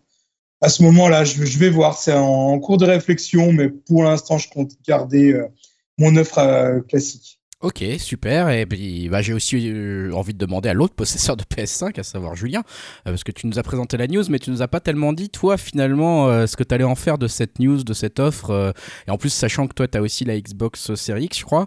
Qu'est-ce que, est-ce que tu vas abandonner l'un ou l'autre? Est-ce que tu vas faire les deux? Est-ce que tu vas cumuler et aller sur le truc premium de la PlayStation maintenant en plus Moi déjà, je, je suis plus du tout abonné PlayStation Plus. D'accord. Voilà, donc pour le coup, c'est juste parce que en fait, bah, quand tu as le Game C'est vrai que finalement, euh, en fait, c'est très chronophage. C'est ce que disait Dim, c'est-à-dire quand tu prends une offre comme ça, faut vraiment beaucoup jouer pour que ça soit rentable. Donc tu as un peu un côté, ça te force un peu à jouer aux jeux qui sont proposés, parfois au détriment d'autres jeux que tu pourrais faire, parce qu'évidemment, tu vas payer quand même 100 euros par an. Donc 100 euros par an, tu vas quand même avoir un petit peu en avoir envie de les rentabiliser. Et tu vois, alors moi, ce qui m'intéresse dans le Game Pass, c'est que c'est les jeux Day One. Donc, euh, tu vois, là, rien que cette année, les gens pourraient dire Game Pass, il n'y a pas eu grand-chose, mais on a quand même eu du Tunic, on a quand même eu du Windjammer 2, on a quand même eu du euh, Nobody Save the World. Voilà, il y a euh, y a des choses qui sont arrivées dessus. C'est peut-être des jeux un peu plus, un peu moins connus que certains gros jeux comme il y a eu l'année dernière avec Forza Horizon ou Halo. Mais pour le coup, c'est plus ce qui m'intéresse. Moi, tant qu'il n'y a pas les jeux Day One, euh, je trouve pas ça hyper intéressant d'avoir les jeux de deux ans après. Tu vois, un jeu comme Returnal qui dit soit, moi je l'ai acheté avant. Alors après, comme dit Dim, c'est plus des jeux que tu aurais peut-être raté. Un, hor- un Horizon où tu te dis, bah voilà, je l'ai raté. Last of Us, si des gens l'ont pas fait. Ou Death Stranding. Mais voilà, généralement, j'ai l'impression que les possesseurs, les gros gros fans de la marque PlayStation, ils vont déjà les avoir fait. Après, faut voir sur la. Moi, ça m'intéresse quand même de voir ce qu'ils vont proposer en termes de rétro. Euh, Parce que tu vois, l'offre, il y a des jeux PS2 que je trouve vraiment très bien, des jeux PS3 aussi que je referais bien ou que, je testerais bien. Donc, faut voir comment ça fonctionne. Mais après, euh, voilà, 100, ça fait quand même 100 euros à lâcher par mois euh, quand tu vois déjà tous les abonnements que tu as et le nombre de jeux qu'il y a à jouer. Après, en plus, comme moi, c'est ce qui me pose un peu problème, c'est que c'est un abonnement à l'année. disons que tu peux le prendre au mois, mais c'est vraiment plus rentable de le prendre à l'année. Ça veut dire que tu t'engages vraiment pour un an. Là où sur le Game Pass, bah, tu peux par exemple te dire, je le prends un mois, je joue au jeu, je l'enlève, un peu comme tu peux faire avec des abonnements comme Netflix ou OCS où tu n'es pas engagé du tout. Tandis que là, si abonné pour un an, parce que sinon, tu vois, si tu, prends le, je crois que l'offre euh, intermédiaire, euh, si je reprends pour le coup le, le prix, ça fait quand même 14 euros par mois. Quoi. Donc, tu arrives Ouais. assez vite au-delà des 100 euros euh, par, par an. Donc, Ouais, euh, c'est rapidement un Netflix euh, qui fait réfléchir un petit peu effectivement Ouais. et qui donne envie de rentabiliser, euh, comme tu dis, c'est c'est un mot bizarre euh, presque pour, le- pour ce genre de, de hein. consommation, euh, c'est vrai que c'est un peu ça, ouais. Tu te dis, allez, il faut que, il faut que j'en profite, vois, quoi. Et- mais tu vois, là, par exemple, j'ai joué pendant un mois à Elden Ring, donc j'aurais dû couper le Game Pass. J'aurais dû me dire, euh, bah voilà, je, je prends pas ce, ce mois-là, je l'annule et puis je le prendrai euh, le mois d'après. Donc voilà, tu t'économises 10 euros, mais quand tu as un abonnement à l'année, bah c'est un peu mort, quoi. Là et puis t'es t'es obligé. Donc euh, non, après faut voir. Je vais quand même attendre de voir les jeux qu'ils vont mettre un peu comme Dim. euh, je voudrais voir un peu comment ça fonctionne et je suis pas non plus complètement fermé. Je me dis peut-être voilà un jour ça peut te faire un cadeau, tu vois, quelqu'un t'offre ça ou un bon PlayStation. Ça peut être un cadeau qui peut être assez sympa. Donc pourquoi pas euh, pourquoi pas l'essayer. Et voilà, moi je suis tout quand même curieux de voir comment va être la rétro et l'émulation des, des vieux jeux parce que t'imagines, t'auras quand même un catalogue de pratiquement 700 jeux. Ça, c'est quand même. Ouais, c'est pas inintéressant, c'est vrai. Ouais, c'est pas inintéressant. Et après, il y a évidemment, il n'y a pas que des chefs-d'œuvre, mais pour le peu sur 700, j'imagine que tu vas avoir quand même pas mal de jeux de, de, de qualité quand tu connais un peu le catalogue PlayStation, que ce soit chez les tiers ou, euh, en tout cas, ou, euh, ou ouais. dans les PlayStation tu Studios. quoi. trouveras euh, toujours un petit peu bonheur, euh, chaussure à ton pied. C'est vrai que l'annonce a pas. Moi, j'ai pas l'impression de mon côté que l'annonce a retourné Internet complètement, mais c'est un peu comme vous deux, quoi. C'est les gens attendent un peu de voir plus concrètement quelles vont être les annonces qui, qui vont suivre pour pouvoir juger ça sur pièce. Parce que euh, en soi, euh, forcément, on a toujours en face euh, quand même un concurrent sérieux, bah, celui que toi t'as choisi, Julien, pour l'instant, hein, de chez Xbox. Et, euh, et voilà, bon, du coup, Sony revient carrément au niveau, que ce soit en termes d'offres et en termes de, de nombre Ouais. d'abonnés. Euh, maintenant, il va Alors, falloir concrétiser, quoi. maintenant. Ouais, voilà. finalement, et avec leur petite, leur petite tour de passe-passe, ils vont Ils être à sont même 50 millions au-dessus, d'abonnés, ouais. alors que le Game Pass, c'est 25 millions. Mais euh, ils comptent pas, euh, et le, parce qu'il y a des gens qui sont abonnés juste au live euh, Xbox pour juste jouer en ligne. Eux, ils payent, euh, je sais plus combien c'est, ça doit être 40 ou 60 euros par an. Mais ils sont pas comptés dans les, Eh ouais. les Game Pass. Donc, Peut-être qu'ils vont devoir euh, reformuler neuf pour que, bah, pas, pas qu'on dise il y a 50 millions d'abonnés PS Plus et seulement 25 millions d'abonnés euh, Game Pass. Bon, je fais confiance à Microsoft pour trouver à son tour un deuxième tour de passe-passe dans pas très longtemps. On va rester euh, de toute façon dans le monde du jeu vidéo. Si les autres veulent réagir, n'hésitez pas. Euh, avec Dim, avec Dim euh, qui nous parle d'une retour d'une franchise euh, appréciée, je pense, par plusieurs d'entre nous. Dim, je te laisse la parole. Ouais, alors ça va être très rapide parce que, euh, on va dire pour l'instant, c'est une news qui vient de tomber et on sait pas encore grand chose. Mais c'est une nouvelle qui me hype bien euh, parce que euh, voilà, c'est le retour de la licence Monkey Island, hein, une licence que j'apprécie. Enfin, surtout les deux premiers, hein, parce que c'est voilà, c'est les seuls que j'ai pu faire. Et euh, là, on vient d'apprendre euh, bah, l'existence de Return to euh, Monkey Island avec euh, aux commandes un des créateurs de la série euh, d'origine, hein, donc euh, Ron Gilbert, qui avait quitté justement la série après Monkey Island 2. Et ce nouveau jeu se présente selon lui comme le vrai épisode 3 et fera abstraction des autres suites, un peu comme bah, pas mal de séries de, de films actuels. Euh, on retrouvera sur ce jeu euh, bah, beaucoup de personnes de la team d'origine, hein, dont certains auteurs, le compositeur et les acteurs de doublage. Euh, ça sera développé euh, par Devolver et Lucasfilm Game. Et bah, la très bonne nouvelle, c'est que ça sortira bah, cette année. On n'a pas le détail non plus précis de, de quand, mais ça sera cette année. Et on n'a pas non plus le détail des plateformes, mais bon, on peut se douter euh, pour ce type de jeu que ça pourrait apparaître euh, bah, un peu sur euh, n'importe quelle euh, plateforme PlayStation, Xbox, euh, Nintendo, euh, téléphone, PC et compagnie. Et voilà, je, ça, je pense que ça va sortir un peu sur tout. Et bon, ça peut être vraiment cool de se refaire un petit point and click à l'ancienne. Ouais, clairement, c'est sûr que ça fait, ça fait longtemps et effectivement, euh, voir le, le créateur, un peu le- les noms d'origine qui reviennent, ça fait plaisir pour cette licence. On en saura du coup plus dans l'année, quoi. Voilà, bah, il manque juste euh, Tim Schafer hein, qui est euh, sur son studio euh, Double Fine, mais bon, voilà, ça, ça annonce quand même du bon, j'espère. On verra ça. On en reparlera sans doute dans l'année. On va. Julien, vous voulez réagir peut-être? Oui, c'est pour dire que bah, Ron Gilbert, il était déjà revenu à l'époque. Il avait fait The Cave d'ailleurs avec euh, Tim Schafer, qui était euh, un jeu plutôt euh, plutôt intéressant. Alors là, je pense que ce qui fascine les gens, c'est que c'est le retour de la licence culte, mais on avait déjà eu quand même un retour. C'était plutôt pas mal d'ailleurs. C'est un Cave. point and click, The Cave? Euh, ouais, c'était aussi un point and click. euh, alors un petit peu un petit peu différent. Ouais, euh, c'est ça. Il me semble que je l'avais essayé ce jeu. Je- ça me dit quelque chose vaguement, mais je m'en souviens plus très bien. Je l'avais pas fini. Bien sûr, vous me connaissez maintenant. Je Mais, euh, ouais, ouais, bah, après, je, je pense que c'est surtout l'attrait de cette licence culte qui a fait que bah, on en a beaucoup parlé et que ça a titillé un peu les, les, les, les vieux gamers. Mais bon, Tim Schafer, il aura plus de mal à revenir dans le, dans le truc, vu que maintenant il appartient à Microsoft. Ce sera un peu compliqué d'aller faire un jeu comme ça avec, avec Ron Gilbert. Ou Gilbert, je sais jamais comment je dis Gilbert. Après, ils vont faire en mode vraiment point and click euh, à l'ancienne parce que je suis curieux de voir les, les, jeunes générations jouer à ce genre de jeu. Est-ce que le rythme, est-ce que ce, ce genre avec, euh, avec la, spécificité de l'humour et tout, est-ce que ça, ça, plaît? Est-ce que ça peut plaire? Et j'ai du mal à voir dans, de quelle manière en fait ça peut marcher un jeu euh, vraiment qui était quand même des jeux spécifiques des années 90 euh, euh, à l'heure actuelle. Je pense que c'est vraiment un jeu euh, pour les boomers, euh, voilà, et je pense que ça va vraiment parler aux vieux nostalgiques. hein. C'est nous les boomers là ou? Parce que. Attention quand même, hein, Dim, on n'est quand même pas de la génération du baby boom. hein. Il y a Yao aussi qui a levé la main. Yao? Non, non, mais je me posais la question pour Tim Schafer et, T'es pas lui qui avait lancé la mode du Kickstarter, mine de rien, n'empêche, pour euh, s'éman- s'émanciper, tout ça, des, des éditeurs et tout ça. Au final, il est, il est racheté par Microsoft et il revient dans la boucle. Enfin, il revient dans, dans le game, via les studios, tout ça. Enfin, je trouve ça ironique, en fait. Mais mec, on te propose 10 milliards de dollars, tu reviens dans la boucle, on s'en fout, tes Ouais, studios ouais. indépendants, voilà ce qui a dû se passer. Non, mais c'est sûr que bah, voilà, le monde du jeu vidéo, l'univers du jeu vidéo est cruel comme Dallas. Il n'y a, pas de- y a pas de pitié tant qu'il y a de l'argent. Euh, je sais pas pourquoi je dis ça. Jérémy, toujours la main levée, je sais pas si tu es toujours en. Non, c'est une petite bug. Bah, on va quand même... Je te vais quand même te donner la parole, Jérémy, et on va changer d'univers. On va repasser un petit peu du côté du cinéma avec ta news, puis euh, on enchaînera avec celle de, de Euh, Jérémy, bah écoute, c'est une larme de, tristesse qui accompagne ta news. Bah oui, après, bon, euh, c'est vrai que ça fait le tour en ce moment, hein, on l'a entendu beaucoup. euh, c'est la, la retraite annoncée quand même pour deux acteurs. alors, une sûre et l'autre, hmm, j'attends de voir quand même, mais deux, deux annonces pour, pour des acteurs mythiques d'Hollywood. Le, le premier, c'est quand même Bruce Willis, c'est pas rien, c'est pas anodin. Surtout que les conditions dans lesquelles euh, elles sont, bon, on, s'en doutait depuis quelques mois ou plusieurs années. On disait quand même que, en termes de forme, on disait souvent il a du mal à, à, à apprendre ses textes, etc. Bah, effectivement, parce qu'il souffre d'aphasie, c'est un- une sorte de trouble du langage quand même, qui cache aussi d'autres pathologies. Mais bon, on va pas rentrer, on n'est pas, on n'est pas médecin. Enfin, c'est pas l'objectif là. Mais en tout cas, il met fin à sa carrière, qui est quand même riche en films d'action et en films cultes. On va pas refaire tous ces films hein, parce que on les connaît bien. Alors oui, sur la fin, c'était peut-être un petit peu plus compliqué. La qualité de ces films laissait à désirer.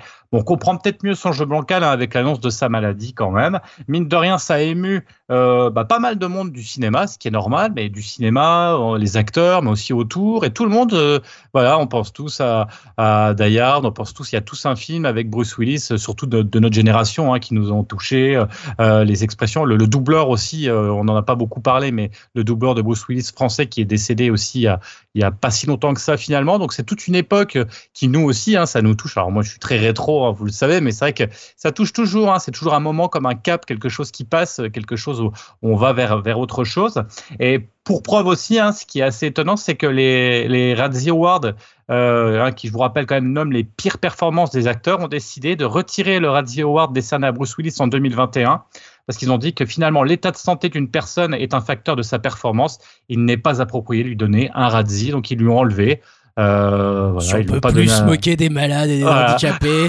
Putain, le podcast va fermer les portes, les mecs. hein, On est mal, là. Oh là là là là là là, on est mal. Non, mais les Razzie Après- auraient dû assumer, là. Ça, c'est moi, pas marrant. je- moi, au contraire, je trouve que c'est plutôt pas mal parce que Oh. c'est aussi, ils font ça d'une manière et c'est toujours, il y a quand même de l'ironie derrière et de dire, ouais, ok, on se fout de ta gueule, mais on, on- on reconnaît quand même que tu as quand même fait, euh, enfin voilà, que tu as. C'est de la bien-pensance, tout ça, monsieur Jérémy. Moi, les- Les Français savent. Ça Comme les Oscars, quoi. Comme les Oscars. On peut plus se moquer des. Ouais, c'est ça. On, On, on, a une blague. de bœuf, c'est ça Bon, allez, on arrête. Et la deuxième personne, donc, qui Et arrête comme sa- une mauvaise nouvelle n'arrive jamais seule, Jim Carrey, et oui, euh, prend également sa retraite après 45 ans de carrière. Alors, euh, Jim Carrey, on va pas revenir sur son histoire, mais c'est hyper intéressant. Je vous invite. Alors, je sais plus où j'avais entendu ça. Je crois que c'était sur un podcast. C'était hyper intéressant. Euh, euh, euh, je, faudra que je vous retrouve. Je mettrai dans, les commentaires du Discord. Mais Jim Carrey, été une galère absolue pour arriver à Hollywood. C'est ce qu'il racontait. Il a essayé de, pendant des années, des années des années. À chaque fois, il se faisait refouler, refouler. Et finalement, bah, ça a marché au début des années 90 hein, avec les films mythiques, hein, les, les Domaines Dumber. Il avait enchaîné Domaine Dumber, The Mask, et Ace La même année, alors que le mec, ça faisait déjà 15 ans qu'il galérait. Enfin bref, c'est quand même, c'est quand même mythique. Alors, euh, il avait déclaré juste après la sortie de Sonic 2, hein, euh, voilà, j'en ai assez. voilà. C'est euh, court, hein, il dira c'est pas le. Mais en même temps, en même temps, le gars, il fait Sonic 2, qu'est-ce que tu je te dise Voilà, et- Ah, j'ai bah, j'ai noté hein, ce qui n'est pas faux, dirait Yao. On regarde les deux films Sonic. non, effectivement, voilà, bon bah il a fait quand même pas mal, effectivement aussi des films un peu plus, un peu plus, peut-être moins bons ces derniers temps. Greg, effectivement, tu voulais rebondir là-dessus. Non, mais lui, est-ce que, je- est-ce que je me trompe ou il a dit juste c'était une pause ou il a dit ça y est, c'est fini ma carrière? Parce que j'ai cru qu'il avait dit que c'était une pause, lui, moi, en fait. Il a dit, il a dit c'est fini, mais, mais éventuellement, si quelqu'un arrivait avec un scénar qui serait pas mal, ah, écoute, euh, voilà, une retraite, c'est fait pour, euh, voilà, pour, euh, pour peut-être, euh, voilà, s'il y avait un petit film qui, en gros, je pense que c'était aussi, aussi un appel de dire, s'il vous plaît, arrêtez-moi d'envoyer des Sonic 2 comme scénar, filez-moi un bon film et je viendrai pour un bon film. Donc, quoi qu'il arrive, ça peut être que du positif, soit on le verra plus et finalement, bon, on verra plus de Sonic 3, ce qui est une bonne nouvelle. ou pas d'ailleurs. Pour certains, il y en a qui ont aimé. hein, je ne vais pas critiquer. Euh, Yao, toi, t'avais aimé, c'est ça hein, Tu voulais dire, vas-y. Non, Yao, mais pas du tout. En fait, non, mais blague à part, euh, c'est quoi son. Enfin, le dernier film où il s'est impliqué dernièrement? Parce que je me dis, euh, vu tout son parcours et tout ça, c'est. c'est- il- S'il revient dans un film, ce serait quoi Plus comique, plus. euh, entre guillemets, Ah, je pense que tragico-comique là, parce ça serait le- Moi, ça- ouais. son dernier grand film, ça remonte à. Je saurais pas te dire en fait lequel c'est vraiment. Un grand, enfin, où il est bien dedans, il fait pas le con ou un truc euh, pas moyen-moyen, tu vois, vraiment une, grosse, une grande perf, quoi. Et Jim Carrey, euh, moi je dirais Man on the Moon, mais ça remonte à- très loin, tu vois. Donc je sais pas euh, qu'est-ce qu'il y avait de plus récent en fait. Dim, toi, tu voulais, euh, t'en avais, toi? Non, bah ouais, peut-être euh, Eternal Sunshine, mais je sais plus si c'est plus Oui, mais, récent euh, ou pas. mais, euh, ouais, voilà, c'est vieux. Non, mais je voulais juste réagir là-dessus. euh, mais il n'avait pas eu des problèmes, des gros problèmes de dépression et tout, enfin de remise en question. euh. Je crois que c'est c'est pas la première fois hein, qu'il qu'il doute sur sa carrière et tout. Donc, euh, ouais, je sais pas. euh, Je pense que c'est quelqu'un qui va pas forcément super bien dans sa tête. Donc, euh, il doit souvent avoir des grosses périodes de doute comme celle-ci. hein. Bah, surtout après Sonic 2, je pense. non, en fait, je pensais à Jerry. C'est comme Jerry Lewis, en fait. C'est un peu même euh, morphotype, même type d'acting, mais je me dis, vu qu'il joue tout sur le comique de situation, de visage, à un moment, vu qu'il a un certain âge, qu'est-ce qu'il peut faire d'autre Enfin, qui pourrait, qui pourrait le faire revenir, en fait? C'est ça, puis ça, mon interrogation, en fait. Je suis curieux de savoir dans, dans quel film il pourrait revenir, en fait. Son Arizona Dream, quoi. Ouais, il était quand même, euh, il était quand même doué aussi pour les rôles un peu plus euh, Ouais. tragi, tragicomiques, quoi, justement, Eternal Sunshine ou euh, comment ça s'appelait là, le truc où il est filmé par euh, par Truman Show. Euh, euh, c'était quand même des films qui avaient été plutôt reconnus comme effectivement comédie, mais où il n'était pas non plus dans un rôle de performance à la The Mask euh, uniquement Ouais, basé je sur trouve que c'est un acteur en perdition, enfin, son style. Enfin, dans le. C'est peut-être un acteur un peu ouais, du passé, c'est ça que- enfin, je, crois que je vois ce que tu veux dire, ouais, qui appartient un peu dans à, une autre, à une autre- à un autre temps. quoi. Julien, tu as la main levée également euh, depuis tout à l'heure, tu voulais ajouter quelque chose? Ouais, parce que là, ça se moquait de Sonic, mais Sonic, c'était quand même un peu son retour euh, au premier plan, notamment. euh, ouais, non, mais en, termes médiatiques, c'était quand même Ouais. un film qui a énormément marché. euh, donc voilà, on, ça l'a remis. Et je trouve qu'il y a quand même un film qui était pas mal, c'était I Love You, Philip Morris, Ah ouais, euh, qui date de la fin des années euh, 2000, ça va être 2009 ou 2010. ouais, il est top, Et après, il, il a fait aussi la série avec euh, The Kidding, pour le coup, qui avait, bon, je sais pas si elle a énormément marché, mais euh, c'était quand même une série qui avait quand même, assez- enfin voilà, où il était assez intéressant, où il était plus de ce, dans ce registre un peu euh, tragicomique. Euh, qui, est, euh, qui lui va assez bien où je trouve moi je pense que c'est meilleur moi j'aime pas trop en tant que comique pur c'est-à-dire tous les trucs S Ventura euh, Masque et tout ça a jamais été trop euh, mon truc mais je trouve que évidemment euh, bah, chez Gondry et notamment The Killing c'était aussi Gondry il est très bien chez Gondry dans Man of the Moon il est vraiment excellent euh, voilà, c'était plutôt un acteur qui était intéressant quand il sortait un peu de ce registre, euh, quand il dévoilait sa vraie personnalité. C'est vrai que comme il disait, comme disait euh, Dim, bah, il a eu pas mal de problèmes de dépression. euh, bah, ça se sent, hein, tu vois. Il est resté euh, sans rien faire euh, en tant qu'acteur. Ah, il a fait Sonic, années, quoi. voilà. non, mais Il je pense la peinture aussi. Je crois qu'il faisait beaucoup de peinture à ce moment-là. ouais. Il me semble que c'est un peintre assez, assez talentueux d'ailleurs, hein, au-delà de ça. Donc euh, peut-être qu'il va continuer là-dedans. Sinon, il peut toujours venir euh, dans le podcast. On l'accueille avec grand plaisir. hein. Euh, Jim, si tu nous écoutes, on est là. N'hésite pas, ça rapporte aussi. On, on est euh, voilà, on est bien, on est comme des rois, les rois du pétrole ici. Euh, on continue, je disais, avec les news ciné, la news de euh, Yao pour terminer euh, Ouais, ces news. alors, ça, ça concerne The Crow. J'en avais déjà parlé, j'avais fait une œuvre, euh, un- une œuvre euh, oldies dessus. Donc, après des années à tenter de faire renaître la franchise de ses cendres, un nouveau film semble enfin être sur la bonne voie. Et c'est Bill Skarsgård qui va reprendre le rôle, de, le rôle culte dans le reboot. Donc, a priori, je pense que ce sera le reboot euh, du fameux film ic- iconique de 94 de Alex Proya. Enfin, Feu. Alex Proya, je dis Feu en termes artistiques, vu que apparemment euh, il était Ouais, bien fait parti. peur. Croyais avec, euh, était mort, putain. Ah, non, il a fait Gods of Dark- Egypt ou je sais pas quoi. Ah, et puis il était depuis, bien euh, parti avec Dark City, qui était pour moi c'était Ah, euh, un, des meilleurs films SF de- des années 2000. Bon, après, il y a eu iRobot, ça a été problématique. Après, il a tourné avec Nicolas Cage, elle a flingué. Et euh, le dernier film, Gods of Egypt, ouais, euh, voilà. Le Donc ça dernier, sa dernier tombe. nanar, le dernier nanar de l'histoire. Voilà, c'est ça. Euh, donc, donc voilà, bah, alors, je- euh, donc Bill Skarsgård, il est connu notamment pour avoir joué le rôle de de Penny. Non, c'est Penny. euh, comment ça se dit en anglais? C'est Grip. euh, Pennywise. Pennywise. Gripsou, ouais, Pennywise, voilà, dans ça, donc le 1 et le 2. Euh, donc voilà, ce remake sera réalisé par euh, Robert, Rupert Sanders, celui qui a fait Blanche-Neige et le Chasseur, et Ghost in the Shell, donc c'est pas quelque chose qui, qui m'excite, on va dire, pour l'instant. Euh, donc, euh, il va être produit par Edward R. Pressman, c'est lui qui avait déjà produit l'original, donc ça c'est peut-être un bon point. Après, il faut voir à quel âge il a maintenant, tout ça. Euh, début du tournage en juin prochain, ce qui suggère que cette fois le film va bel et bien voir le jour, contrairement à la version portée pendant des années par Jason Momoa. Ouf, on a évité ça. Et abandonné en 2014 après de multiples galères. Donc, moi je suis assez curieux. Euh, je dis pas non par rapport à, des remakes, et notamment celui de.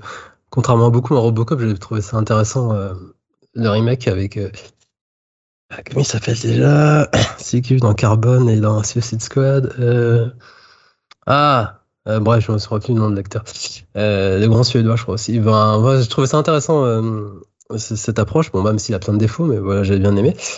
Mais pour moi, en, en vrai, Draven sera toujours Lee, euh, qui sera, enfin, sera toujours interprété par Brandon Lee, qui était vraiment charismatique et euh, à vie, un peu comme euh, Wesley Snipes et Blade. Blade, vu qu'il y a le remake là, avec Marshala Ali, j'aime bien cet acteur, mais j'ai du mal à croire qu'est-ce qu'il va faire de mieux que Wesley Snipes en termes de niveau art martial et bestialité dans, Mar- dans, dans Blade, il était énorme, quoi. D'ailleurs, un de mes meilleurs Marvel, et grâce à lui, n'empêche, si Blade n'existait pas, il n'y aurait pas tout, tout ce MCU, là, on n'en répète pas assez d'ailleurs. Et euh, donc, ouais, je suis bien curieux. Je, crois que je suis le premier à voir, euh, le film. Bah, comme je dis, j'ai mis des doutes, vu que c'est réalisateur de Ghost in the Shell en termes de remake. C'est un, un film qui, apportait rien du tout, qui, qui, qui, ne servait à rien, je trouve. Donc là, j'ai curieux de voir, sachant que l'œuvre de 94, mine de rien, elle, elle respectait pas l'œuvre de James Sobar, le comics, à l'origine, à 100%. Donc, euh, à voir si justement ils vont copier, enfin, respecter le comics de A à Z. Là, je serais curieux de voir ça. Puis pour voir aussi en termes de, euh, comment dire, j'allais dire gestualité, physiquement, euh, Skarsgård, ça peut être pas mal intéressant au niveau du visage aussi. Donc, euh, reste à voir ce que ça peut donner. Moi, je suis, toujours curieux pour le coup. Je, je vais pas descendre avant de, avant de voir le produit euh, fini. Ouais, Jérémy? Ça sent pas quand même un tout petit peu le petit fumé là quand même parce que en termes de en termes de réel après je regardais bah ouais. euh, je je- en termes de réel ça fait un peu peur et après je regardais il y a plein de The Crow en fait hein. il y en a une Ah moi, il y en attends, attends, attends, chier, hein. attends, attends. Non, non, non, non, non. Attends, on est d'accord, il y a bah, que le 1 qui existe, le 2 avec Vincent Perez, il n'existe pas. Et le le 4 3? avec Edouard Fenong, il n'existe pas. La série télévisée avec Marc Dacascos, ça n'existe pas. Et le 3, l'acteur c'est Eric Mabus, Mobus, celui qui jouait le tyran dans Resident Evil. Donc euh, on, va, on va oublier tous ces films à la con. Donc il n'y a que le 1 qui existe, point barre, et euh, on va Bah. Alors comme Voilà. ça, je suis pareil que toi, je suis hyper motivé. Alors si on fait euh, le système du cancel euh, bien actuel, on est on est bien moderne à Non, Cast, mais à pareil. part, oui, mais je- de base, je me dirais, ça, ça, ça, ça sent un peu la merde, mais je me dis, il y a le producteur qui est derrière. Mais bon, je sais pas si, je sais pas s'il est encore vivant, j'aime Sobar, s'il sera impliqué ou pas dedans, je sais pas du tout. J'aimerais bien quand même, mais bon, après, je te dis, euh, Ghost in the Shell, pour moi, c'est un nom direct, mais bon. Donc je vois pas, euh, voilà, je lui laisse la chance. Non, mais t'as raison. on verra bien. Raison. Mais bon, pour moi, le film de 94, il est iconique, et notamment les musiques et tout ça. Donc pour moi, il est, voilà, il est, il est remplaçable. Mais bon, c'est la nostalgie qui parle aussi. Mais... Donc voilà, donc ça débute en juin. Donc après, je sais pas si en termes d'acteur, c'est un bon acteur, le Skarsgård. euh, J'ai pas vu tant de films que ça avec lui. Ouais, Il il, a était une pas hein. il a une bonne réputation, ce mec, quand même. Donc, euh, Dim, Ah, euh, Dim, il en sait un peu plus. Dim en sait un peu plus, ouais, peut-être. Euh, non, non, je voulais juste souligner euh, par rapport au réalisateur. Alors, je suis d'accord avec vous, hein, ces films, c'est pas ma calme, Ghost in the Shell et tout, c'est pas terrible. Mais je trouve qu'il y a quand même un truc qu'on peut pas retirer à ce mec, c'est qu'il s'est bien filmé, quoi. Esthétiquement, Ghost in the Shell, c'était propre. Euh, Blanche-Neige et le chasseur aussi. Hmm. Euh, voilà, s'il y a un scénario béton euh, derrière, s'il peut quand même, on va dire, bien porter le comics, ça peut quand même avoir de la gueule, ça peut être pas mal quand Après, c'est plus Non, un, comme- un technicien qu'un inspiré, quoi. Ce que j'allais dire. Voilà, c'est pas. C'est tu vas ça. me dire, c'est mais, en propre. tout...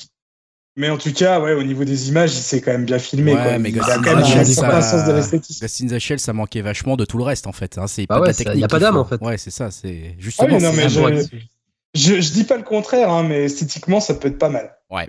Ah, ouais. On verra. De toute façon, on verra sur pièce. hein. Comme tu dis, Yao, il faut pas juger avant d'avoir vu. Euh, on peut se hyper un petit peu. On verra. On est, on est entre le projet risqué et le projet hypé. hein. On est un peu entre Après, je les sais deux. pas si ça. Il y a des gens qui vraiment qui l'attendent. euh, Si c'est encore une cote, en fait, je veux dire. Ce film, euh, enfin, l'aura de film en- de nos jours, je sais pas. Ouais, je pense que les jeunes Ça connaissent pas trop en l'histoire, fait. tout ça derrière. Donc euh, bon, on verra, on verra. Enfin, en tout cas, c'est ta news qui va nous conclure les news et on va passer à la chronique rétro. Donc la chronique rétro jeux vidéo, donc qui dit jeux vidéo dit chronique avec interview. Donc euh, voilà, ça sera avec le youtubeur Ivan Kaiser et puis bah on va s'écouter ça tout de suite.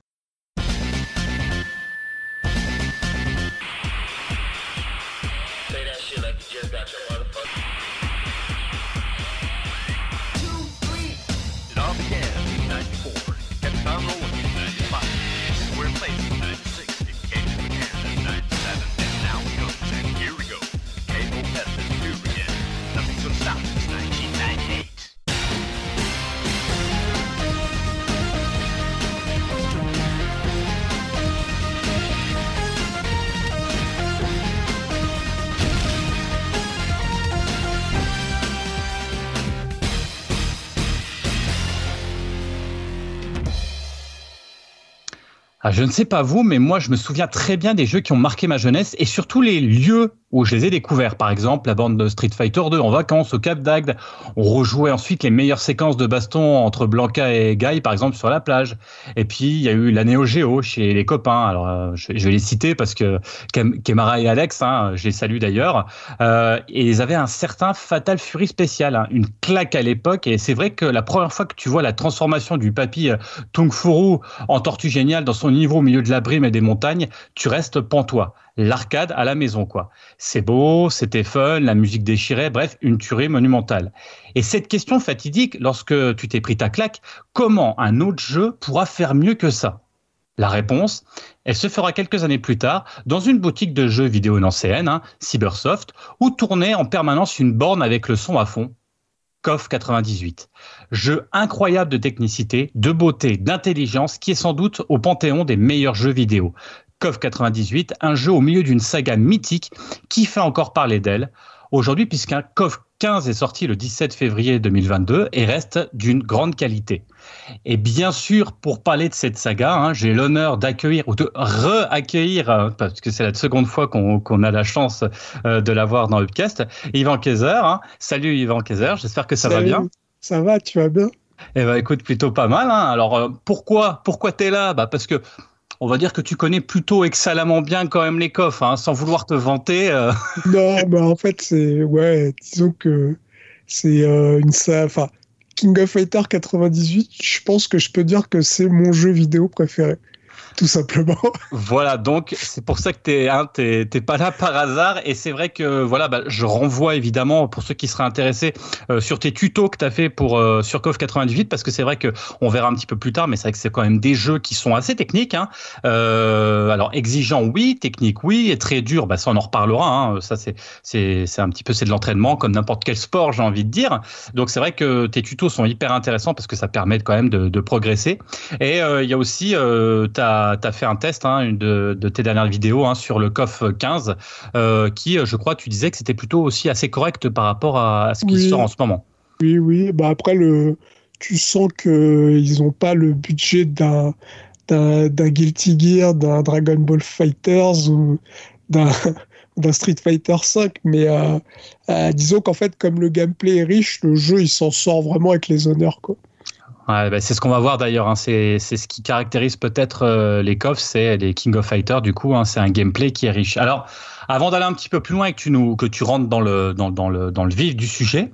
Euh, on va, puis hein, du coup, euh, tu vas parler aussi des spécificités du soft, parce que ça, on va essayer de faire un petit retour sur la genèse. alors, si je dis des bêtises, tu as le droit aussi de me corriger. Normalement, je pense que je pense que ce que je dis, voilà, c'est, j'ai été faire des recherches quand même. Donc, on est en 93, hein, donc SNK veut sortir un, un beat'em up à la Final Fight dans la ville de Southtown, hein, donc euh, c'est-à-dire la ville du jeu Fatal Fury. Et euh, la particularité en fait du jeu, c'est que ça devait être par équipe, avec déjà un, concept du coup de team battle. Et finalement, au cours de production, bah, les développeurs se sont rendus compte que bah, ça prenait vraiment trop de temps de concevoir des nouveaux personnages, et ils ont fait choix plutôt d'emprunter les persos populaires de Fatal Fury et de Art of Fighting entre autres, hein, pour réaliser une sorte de SNK All Stars. En fait, c'est c'est comme ça que c'est parti. Et donc, on est en 94 et euh, il y a un jeu qui va sortir, un jeu envisagé normalement en one shot qui devait s'appeler Survivor et euh, qui devait même comporter euh, des voitures euh, qu'on pouvait se balancer, des tambours, etc. dans la tronche. Bon, bah, l'idée, elle était abandonnée assez rapidement car trop lourde à mettre en place. Et ben, en fait, le Survivor va transformer son nom puisque ça va être King of Fighter 94. Alors c'est clairement une révolution car euh, au lieu d'incarner un seul combattant, c'est ce qu'on disait tout à l'heure, on contrôle une équipe de trois personnages. Chaque épisode du coup, parce qu'il va y avoir euh, pas qu'un seul, hein, ce ne sera pas un one shot finalement, chaque épisode apportera son lot de nouveautés comme le système de team edit euh, dès le COF 95 où les équipes ne sont plus imposées. Euh, on va choisir hein, l'équipe qu'on veut faire. Le système de roulade qu'on va découvrir à partir du 96. En gros, vous avez compris, il y a une amélioration à chaque fois. Alors soit aussi des améliorations euh, des graphiques hein, euh, qui repoussent toujours plus les possibilités de la console, qui est la Neo Geo. Donc, euh, elle en avait sous le capot, voire dans la cartouche.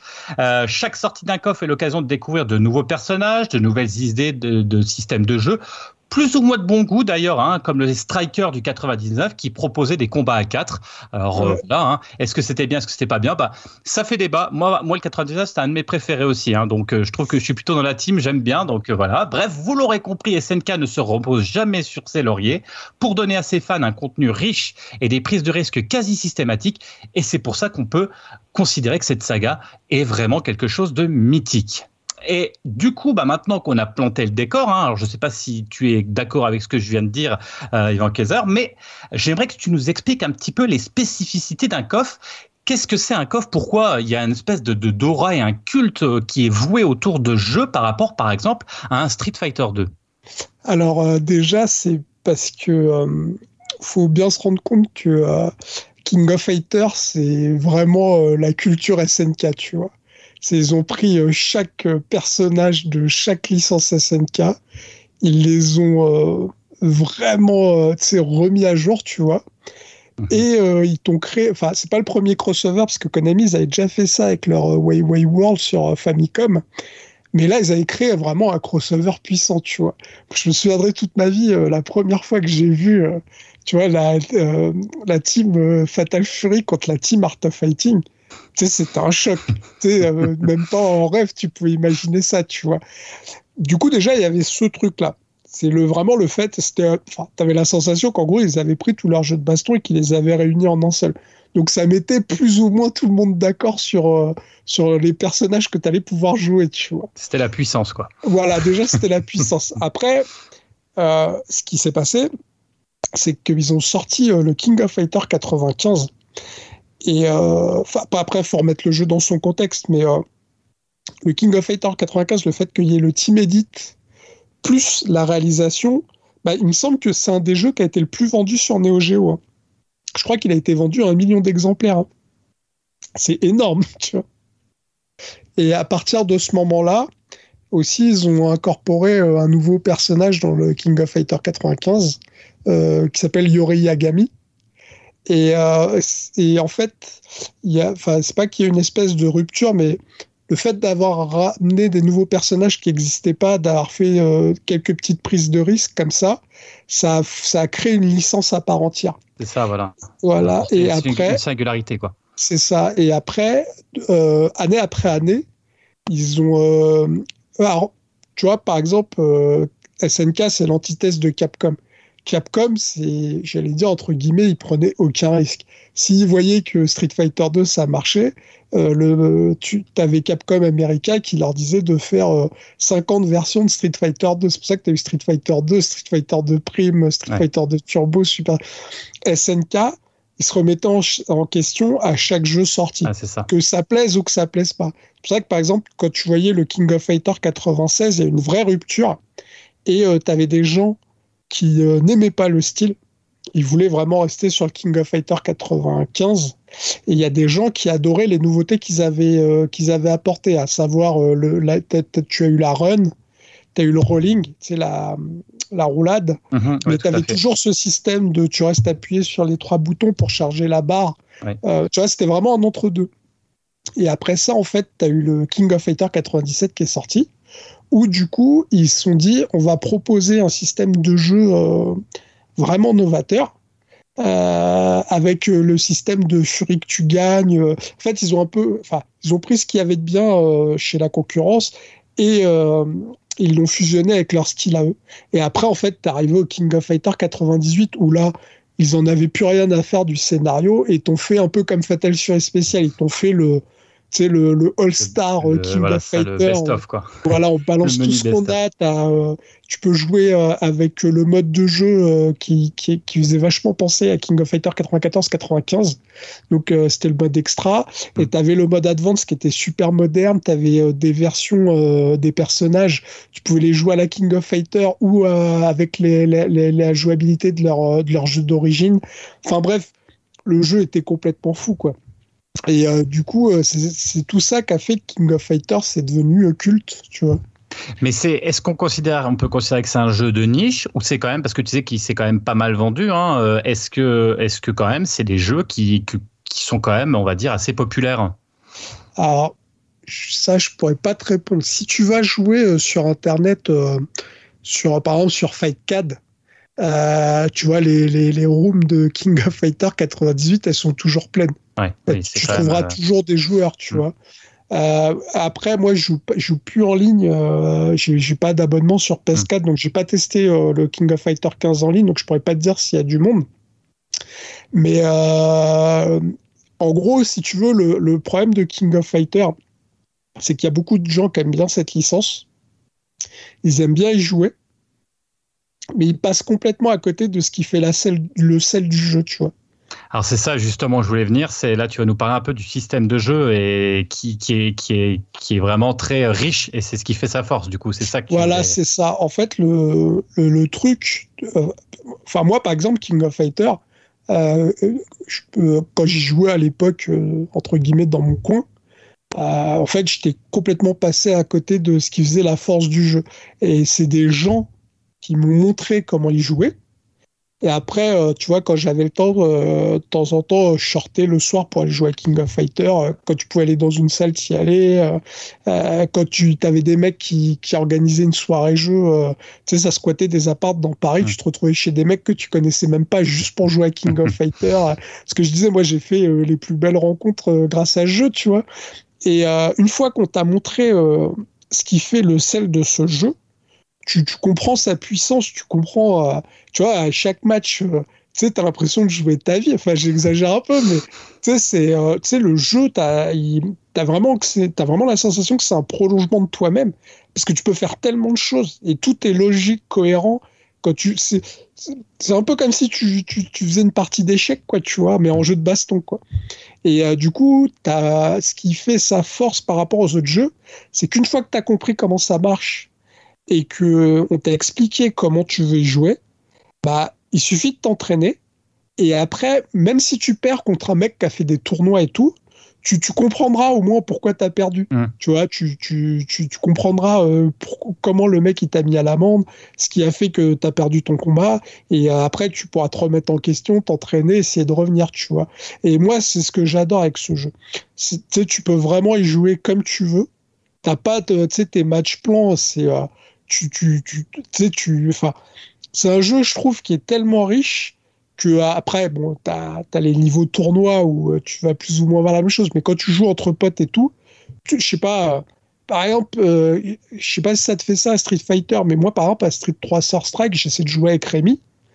Mhm. À chaque fois que je joue avec des gens, tu peux être sûr qu'ils vont prendre soit Ryu, soit Ken, soit. Mhm. Ouais, ouais, ouais. King of Fighter, quand un mec sait jouer, il va se pointer avec son équipe, il va Ouais. jouer avec des mecs que t'aurais même pas pensé Ouais. toi à jouer avec, tu vois. Euh, tu tu sais, moi par exemple, j'aime bien jouer euh, Yashiro, Clark, Eider ou Takuma. Mhm. Euh, je me suis déjà retrouvé contre des mecs qui te sortent euh, un, euh, un Choi, un Chang, et euh, tu vois, et toi t'es là, tu fais, mais pourquoi il joue avec ça? Et le gars, il est super fort, il kiffe, Ouais. c'est son style, tu vois.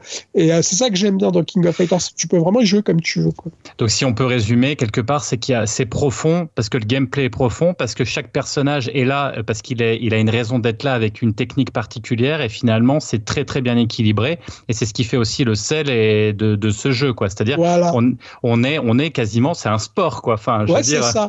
Après, le jeu, le jeu, il est bien équilibré quand tu joues entre potes. Après, quand tu joues en tournoi, tu as, des persos qui sont complètement pétés, mais euh, pour faire euh, certaines choses que tu vois en tournoi, enfin, les mecs, ils sont même plus hum- humains à ce stade, tu vois. Mais le jeu, quand tu joues entre potes, ouais, il est équilibré, tu vois. Puis, ce que j'aime bien dans King of Fighter, enfin, il y a un truc aussi que j'aime beaucoup dans King of Fighter et que je trouve que t'as pas dans les autres jeux de baston, c'est que les personnages, ils ont vraiment l'air vivants, tu vois. Ouais, oui, Ils oui. ont vraiment un style propre, ils ont l'air vivants. Euh, euh, comment dire ça? J'allais dire, ouais, ils sont tous charismatiques. Enfin, j'aime pas utiliser le mot charismatique à, à tout va, tu vois, mais tu sais, les personnages sont vraiment charismatiques. Ils ont tous une touche.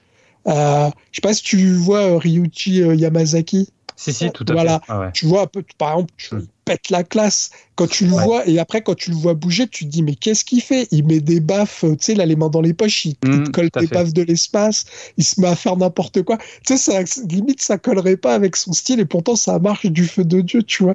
Et tous les persos, comme ça, ils ont un style. euh, ils sont vivants, ils ont des mimiques. euh, t'as- t'as- t'as- même euh, quand ils se parlent au début des combats, il y a des, y a des, y a des discussions spéciales. euh, Enfin, il y a, Mais en fonction des personnages, il y a Ouais, un vrai voilà. background, quoi. C'est-à-dire Ouais, que sais, c'est pas c'est- des, c'est pas des, des, des espèces de d'avatars euh, euh, du même personnage décliné à l'infini. C'est vraiment chacun a son identité propre et, et un personnage à part entière, quoi. C'est ça, ouais. Ouais. Et ça, ils l'ont ils, ils l'ont développé au fur et à mesure. Mais euh, ils sont vraiment arrivés euh, à quelque chose de complètement fou à partir du 98, quoi. Moi, je me souviens le King of Fighter 2000, que je préfère au 99, du coup. Euh, quand il est sorti, ça a été... sais, C'était la folie totale ce jeu, c'était n'importe quoi. euh. D'ailleurs, c'était le chant du c'est, euh, Mm. Tu voyais que c'était la fin des SNK, mais tu sais, ils ont balancé tout ce qu'ils pouvaient avant de partir. Et euh, King of Fighter, il n'y a aucun jeu, euh, j'ai envie de te dire, il n'y a aucun jeu de baston qui fait du King of Fighter. Oui, c'est tellement ça. particulier, Exactement. tu sais, ça a vraiment son style. C'est pour ça que les gens trouvent ça peut-être austère, mais je te dis, une fois que tu sais jouer, euh, Enfin, pour moi, il n'y a aucun jeu de baston qui peut rivaliser avec aucun. Alors justement, parce qu'il est temps, du coup, de, de on va, on va essayer de, conclure, hein, parce que c'est vrai qu'on pourrait en parler des heures, parce que c'est quand même, euh, c'est, plus, c'est plusieurs décennies hein, finalement de jeu. Mais l'idée, c'était de faire une petite présentation quand même. Euh, ton top 3. Voilà, ton, ton top 3, voilà, si les gens, peut-être qu'il y a des gens qui n'en ont jamais fait, euh, toute, toute époque confondue, hein, qu'est-ce que, Ouais. qu'est-ce que tu leur proposes, euh, voilà, sur, euh, s'il y avait trois coffres à jouer, ça serait lesquels? Alors, pour moi, alors les trois coffres à jouer, c'est le coff, le The King of Fighter 98 Ultimate Match. C'est une version où ils ont finalisé le jeu comme apparemment ils auraient voulu le faire à l'époque, parce qu'ils avaient plus assez de place. Donc là, en fait, c'est le King of Fighter 98 fini. Tu as tous les persos, toutes les versions alternatives des persos, tous les boss. Euh, c'est le jeu parfait, en fait. Tu as tout.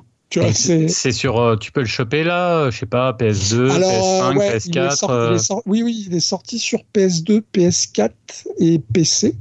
Ok. Euh, je pense, je sais pas s'il est sorti sur Switch, ça je pourrais pas vous dire. Euh, après, euh, si tu veux pas dépenser des sous, tu peux y jouer sur MAME. Mmh, ouais, oui, bien sûr. Ils ont fait, il y a une ROM du King of Fighter euh, 98 Hero. Alors après, le deuxième King of Fighter, c'est le King of Fighter 2002 euh, euh, euh, UM Tugeki.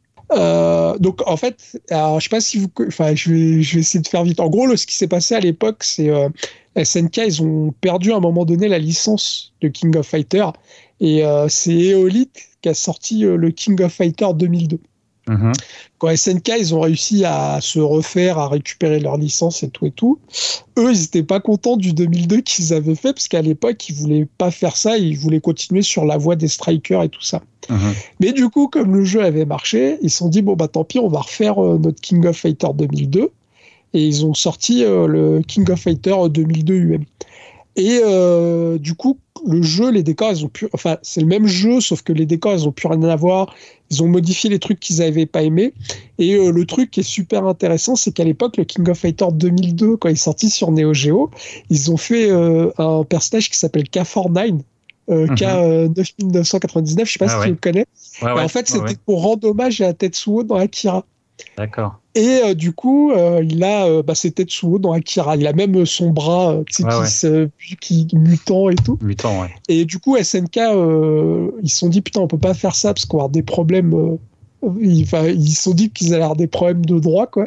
Et du coup, ils l'ont squeezé, ils ont recréé un autre perso. Donc, euh, et du coup, ce jeu, il, euh, si tu veux, il prend tout l'arc après euh, King of Fighter 98.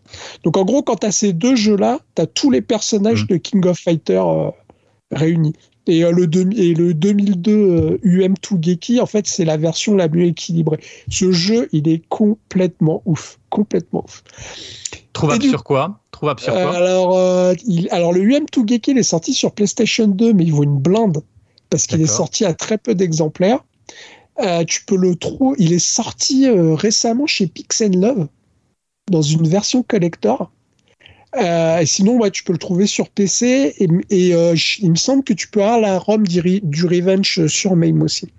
Ok. Pardon. Et du coup, le troisième King of Fighter que je conseille, c'est le King of Fighter 13. Ah, c'est une tuerie. Voilà, le, donc le King of le King of Fighter 13 Climax Edition. Euh, Alors. que dire sur ce jeu? On va dire que c'est le dernier vrai jeu en 2D qui est sorti, euh, qui, qui- et il y en aura plus d'autres Euh, parce que c'est trop dur à faire, trop coûteux, trop long. Et en fait, le jeu c'est il- c'est un chef-d'œuvre. Il est magnifique graphiquement. Il est, Ouais. enfin, pour moi, graphiquement, il est pratiquement inégalé. On dirait un dessin animé le truc. Euh, et puis, euh, mais en même temps, il a une espèce de touche. On dirait que ça a été fait. euh, je sais pas, je, je, je pourrais même pas vous expliquer. Faudrait que vous C'est drôle d'ailleurs en plus. C'est drôle. De, Il y a un côté rigolo, quoi. Les personnages euh, à Ouais. Paris et tout. euh, la- Oui, oui, oui, oui, c'est extrêmement Le- drôle. Voilà, et, euh, il a, et du coup, il a un peu les, les mêmes mécaniques que King of Fighter 2002. Et euh, il est super beau, il est super moderne. Donc, si vous voulez jouer à un jeu en 2D, mais qui paraît en moderne, entre guillemets, euh, le King of Fighter 13, euh, je, pense que c'est le bon choix. Donc, pour moi, les trois meilleurs King of Fighter, c'est ces trois-là. Ah Bah, Oui. super. Euh, donc bah, celui, le dernier, il est trouvé, le, le- enfin le dernier, hein, pas le dernier en date, mais le dernier dont, dont tu as parlé, c'est-à-dire 13. le 13, il est trouvable sur toutes les, sur tous les supports, je crois, hein, Ouais, et Xbox ouais. aussi. Hein. Ouais, il est sur Steam, euh, tu peux le télécharger. Euh, il est sorti sur PS3, Xbox 360. Euh, ouais, il, il, est pas, il est pas difficile à trouver quoi. Ouais. Mm. Et, euh, et vous allez pas être déçu du voyage, il est vraiment euh, complètement ouf.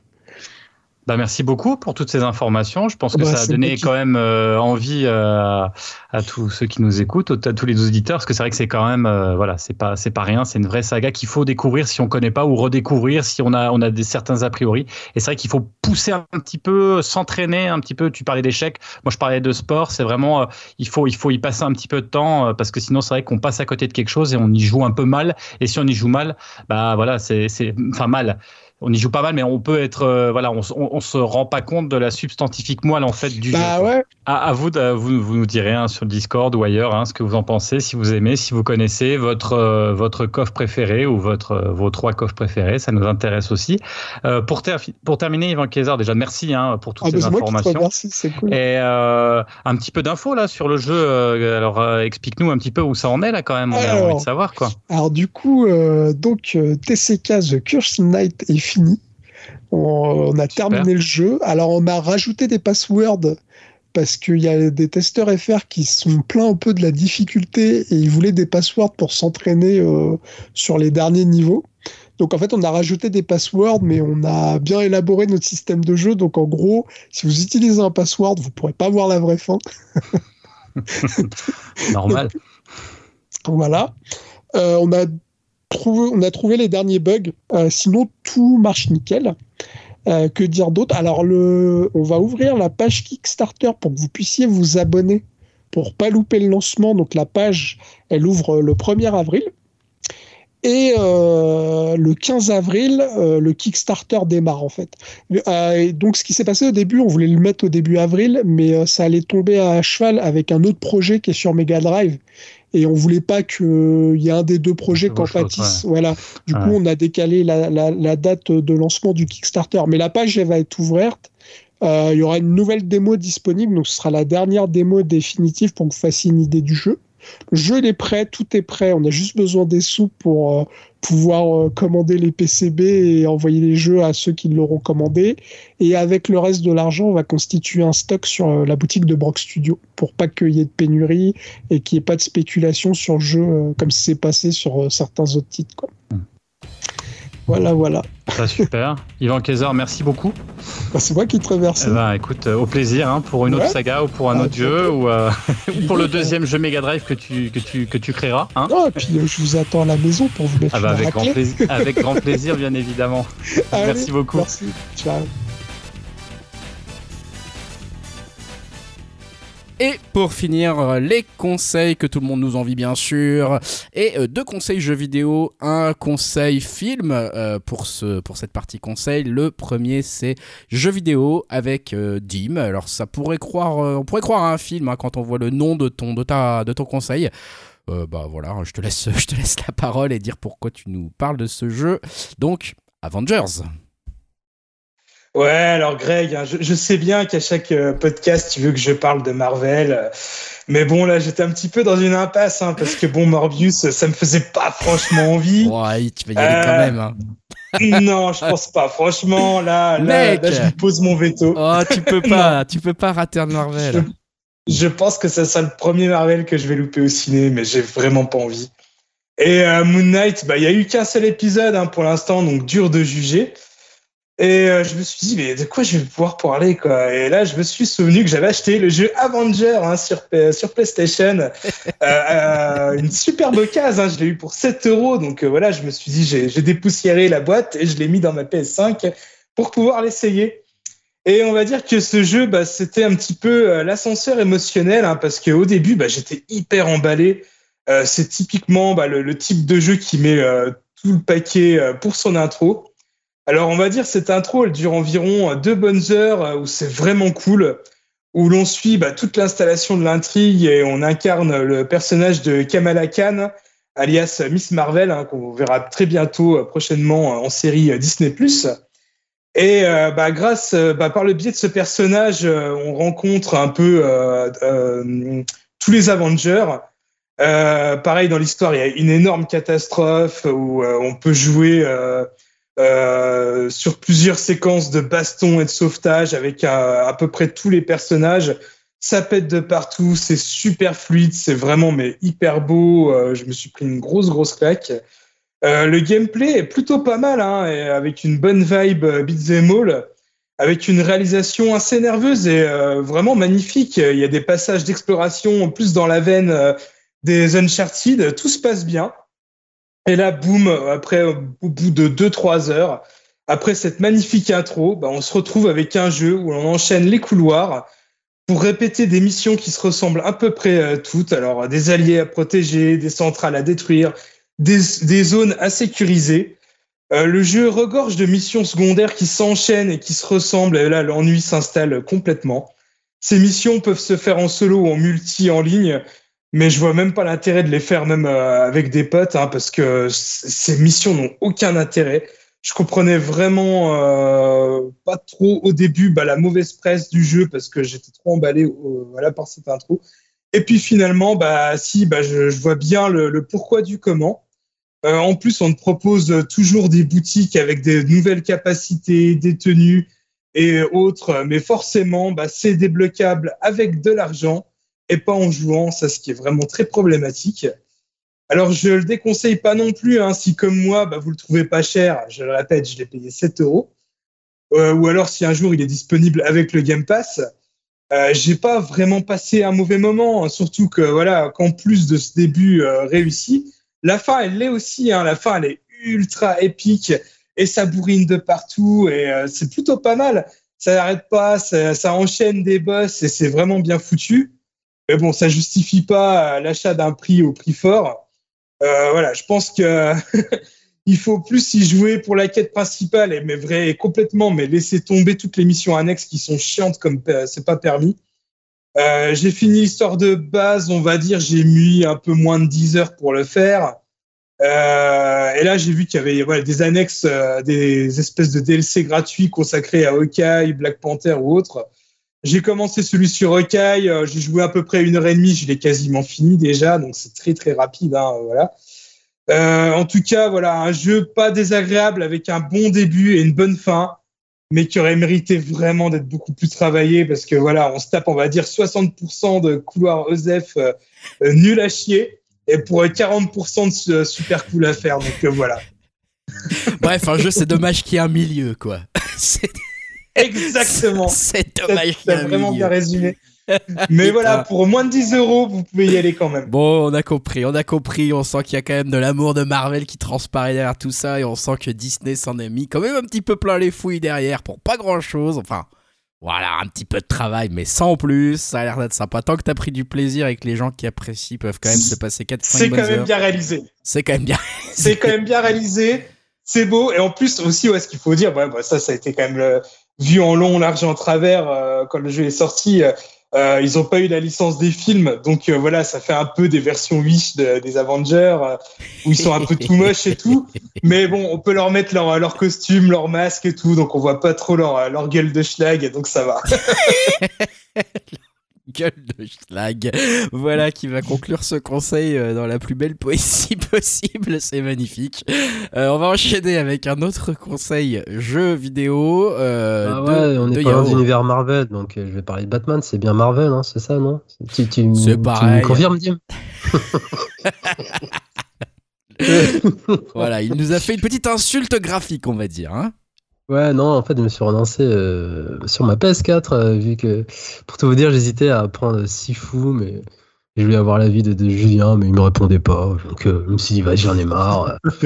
Faire un conseil de deux heures sur Sifu et La blague dans notre conversation, il faut savoir, chers auditeurs, que Julien, ça fait des mois qu'il dit à Yao Prends Sifu, c'est fait pour toi, c'est le jeu pour toi, Sifu. Yao, qu'est-ce que t'attends pour prendre Sifu? Je comprends pas pourquoi t'as pas pris Sifu, Yao. Non, mais on croit rêver là. Donc, je me suis dit, ah, entre mettre 40 boules pour un nouveau jeu, je me dis, ah, j'ai terminé quand même euh, mon backlog. Elle est raisonnable, et, tu vois, et être mature et adulte, hein, maintenant que je suis un vieux. Et donc, je me suis dit, je, vais, continuer sur Batman que j'avais entamé euh, donc en 2017. Donc, j'étais déjà deux ans après la sortie. Donc, je parle bien sûr du dernier euh, épisode réalisé par Rocksteady. Donc, c'est le Batman Arkham Knight. Donc, qui était sorti sur toutes les consoles de l'époque. Euh, donc, je m'étais arrêté par faute de temps et faute de motivation. Et j'en avais marre de jouer euh, sur une télé. hein. Les vieux, ils savent de quoi je parle. La Switch, c'est un confort euh, quand on l'a dans les mains, tout ça. Donc là, je me suis dit, je je vais le reprendre. Et quelle idée à la con, putain. C'était vraiment pénible de, me refaire ce jeu. Euh, autant les deux premiers, je les avais trouvés super, euh, le monde ouvert et tout, mais je pense que même si j'ai pas été loin dans Zelda Breath of the Wild, euh, je vois quand même euh, la différence du monde ouvert, euh, la proposition de, de Nintendo et des anciennes formules des mondes ouverts, euh, et des missions à la con toutes pétées où, c'est tout le temps les mêmes trucs, les mêmes répétitions. Et ce qui m'a achevé dans ce jeu, en fait, c'est pas tant l'ambiance qu'elle est bien, les, le niveau technique et graphique, c'est toujours top. Mais c'est plus euh, la- l'ajout de la Batmobile qui m'a flingué le jeu et flingué l'expérience, qui était vraiment idée à la con. Enfin, peut-être sur des petites minutes, mais là, c'est. Je- disons, quoi, je sais peut-être 20%, 30% vers la fin du jeu, t'as que ça, t'as que ça, et c'est, ça devient chiant, injouable et pénible, et, ça m'a niqué mon expérience, et du coup, je me suis vraiment forcé pour finir le jeu, je me dis tout ça pour ça. Et donc, euh, c'était une euh, non-recommandation, en fait, pour moi, je trouve que c'est vraiment le dernier, il est raté, alors que j'ai vu que dans la presse, il était assez bien. euh, bien renommé, mais euh, pour moi, euh, ça a été une vraie déception ce, Arkham Knight. Et, donc voilà, ça m'a pas trop euh, réconcilié euh, avec euh, Batman, euh, ce jeu. Ouais, euh, Dim. Non, bah juste pour dire que j'étais entièrement d'accord avec toi. hein, la Batmobile, c'est un véritable enfer, c'est un cauchemar. Et pour beaucoup de fans, le plus mauvais épisode, c'est Arkham Origin, qui est pas développé par Rocksteady, mais par Warner, Warner Game Studio, il me semble. Et pour moi, bah, Arkham Origin, il est largement meilleur. Quoi. Déjà, bah, c'est juste un clone de Arkham City, hein, ça on Mm. peut pas le nier. Mais l'histoire, elle est terrible, où Batman, il est poursuivi pendant toute une nuit par euh, plein de tueurs, où on voit un peu des méchants secondaires, mais assez cool. Euh, et franchement, ça vaut largement plus le détour que euh, Arkham Knight, qui est vraiment chiant comme comme c'est pas possible avec Ouais, cette tellement, tuerie. ouais, tellement. Et euh, aussi, euh, pas dans mes souvenirs, hein, confirme-moi ça, Yao, mais euh, le, le cliffhanger sur l'identité de l'Arkham Knight, c'est un peu tout pété, quoi. Enfin, ouais, grave. Mais c'est ouais, c'est on, de. on se doute ça depuis. Enfin, ça- c'est gros comme comme une maison, c'est pas c'est pas c'est pas terrible, quoi. Ouais, c'est des missions forcées. Enfin, c'est de la longueur pour de la longueur, je trouve. La fin, ils, pourraient... ils auraient pu sucrer des passages et ça se traîne en longueur. Et voilà. Euh, tu voulais dire, Jérémy? Oui, non, je voulais dire, si vous voulez jouer à deux bons Batman, il faut faire celui sur Super Nintendo, c'est Batman Returns, où Ouais, t'éclates, en fait, c'est, il est génial, c'est, démentiel ce jeu. Tu prends les, les, les, les, les sbires de- du Joker ou du Pingouin, tu les éclates contre le banc qui est derrière. Moi, c'était jubilatoire. Et aussi celui sur Amstrad qui était sorti en 89 CPC, où là, alors là, là, je vais te dire, la Batmobile avec ton grappin, tu faisais des virages Oh, de dingue, et là, c'est un vrai jeu avec une Batmobile. Attends, merde, je suis, sur- je suis surpris que tu n'aies pas sorti de Forever en version euh, Mortal Kombat avec. euh, Il est parce qu'il est un peu moins bien, celui-là. Ouais, ouais. Le beau. Ouais, non, bah juste euh, ce que euh, Jérémy euh, va vraiment loin dans le rétro. euh, je peux que conseiller euh, l'émission rétro, la dernière, la dernière euh, émission Retro Dash euh, sur Game Ouais. Cult qui est consacrée à Batman. euh, deux heures et demie de plaisir où on revoit tous les jeux du Chevalier Noir et franchement, euh, ça vaut le détour. Ok, bon, en tout cas, tout ça pour ça, peut-être que je vais me laisser tenter par Sifu ou peut-être essayer de me replonger dans Sekiro. Euh, Sekiro, on verra. Et, et à dans deux ans ou trois ans, peut-être, je sais pas. C'est fou, là. Putain, au lieu de me demander des trucs que tu m'as demandé ça. Ouais, mais en fait, je suis tellement radin, je me dis, c'est le genre de jeu, dans, dans un mois, il va, il va être moitié prix. Et ouais. Voilà, je me dis, c'est tout le temps, ah, je vais me faire avoir et tout. Mais bon, je devrais pas réagir comme ça, mais bon, c'est, on est humain après tout. Ouais, c'est Les vrai. pauvres surtout. euh, Les pauvres sont plus humains que les autres d'ailleurs. Euh, donc après un conseil en demi-teinte avec Avengers et un conseil en quart de teinte avec Batman Arkham Knight, qu'est-ce qui va nous rester comme, euh, comme conseil? Bah, Un film, un film par Julien. Julien, euh, on espère que le niveau va se relever, on sait pas trop. Euh, je te laisse la parole. Je sais pas, je sais pas, ça dépend de, votre obédience cinématographique. Non, je voulais vous parler de Bac Nord, hein. donc ça me fait rire avec de prononcer le nom de Bac Nord, voilà. Euh, de Cédric Jiménez, donc bah, en plus c'est un peu d'actualité parce que c'est bientôt les élections et c'est un film qui avait fait quand même polémique, donc moi, tu vois, je suis toujours un peu là, j'aime bien être attiré par le, par le, par le, je sais pas, la- le sang, le bruit, tout ça, donc c'est voilà. Évidemment, je l'ai regardé parce que on en avait beaucoup parlé, même si à l'époque, quand il est sorti, euh, bah, on en parlait déjà, parce que pour ceux qui n'ont jamais entendu parler de Bac Nord, bah, ça raconte quoi Bac Nord? Euh, bah, Déjà, c'est adapté d'un fait divers euh, qui a eu lieu, je crois c'était dans les années 2010, où la, donc la BAC, la BAC Nord, c'est la BAC de Marseille, avait été, je crois que c'est une vingtaine de membres, je crois que c'est 18 de ses membres avaient été condamnés pour trafic de stupéfiants et raquettes. Donc, à partir de ça, Cédric Jiménez en a tiré un film. Euh, voilà, qui reprend plus ou moins cette idée d'un d'une- d'une- d'un d'un petit groupe. Là, c'est vraiment trois personnages. hein. Donc, il y a euh, Il y a- vraiment, ouais, il n'y a pas les 18, on ne sait pas trop qui va être impliqué là-dedans. On va dire qu'il y a vraiment trois personnages, euh, trois personnages principaux. Et alors, pourquoi le film avait fait polémique à l'époque hein, C'est puisque, notamment, quand il avait été présenté euh, au Festival de Cannes, il y avait un journaliste étranger qui avait accusé le film d'être très droitisant, hein, pour parler à, la française, et en fait de, bah, de, faire un peu le, beurre de, de, l'extrême droite, de Marine Le Pen et de Zemmour. Des années, euh, une année ou deux après, une fois que le film était euh, sorti en salle, puisqu'à cause du Covid, il a mis plus de temps à sortir, il y a eu, et, je crois que c'était un été à Marseille, il y a eu euh, une quinzaine de morts dans les quartiers euh, nord de Marseille, et euh, le film avait été cité notamment par Zemmour et par euh, Marine Le Pen pour dire, bah, regardez ce qui se passe dans les quartiers, regardez ce que le film montre, euh, voilà, c'est la réalité de ce que vivent ces gens-là. Donc voilà, ils avaient utilisé le film à des fins politiques. Euh, bon, Cédric Jiménez s'en était défendu. Alors après, c'est toute une polémique quand tu fais un film. Est-ce que tu fais de la politique? Est-ce que tu ne fais pas de la politique? Hein le, le, film pose pas forcément la question, mais rien que le fait de faire, de, du geste même de faire ce film-là, peut poser la question. Et pour le coup, en fait, la bonne surprise de Back North, c'est que c'est plutôt, euh, plutôt un bon film, en fait. C'est-à-dire que dans la partie, euh, la façon dont c'est filmé, la façon dont c'est réalisé et la façon dont c'est monté notamment, je trouve que c'est un film qui a une vraie énergie. C'est un film qui est assez court. Hein. On parlait tout à l'heure des films euh, peut-être parfois un peu trop longs. C'est un film qui fait à peine, à peine 1h40.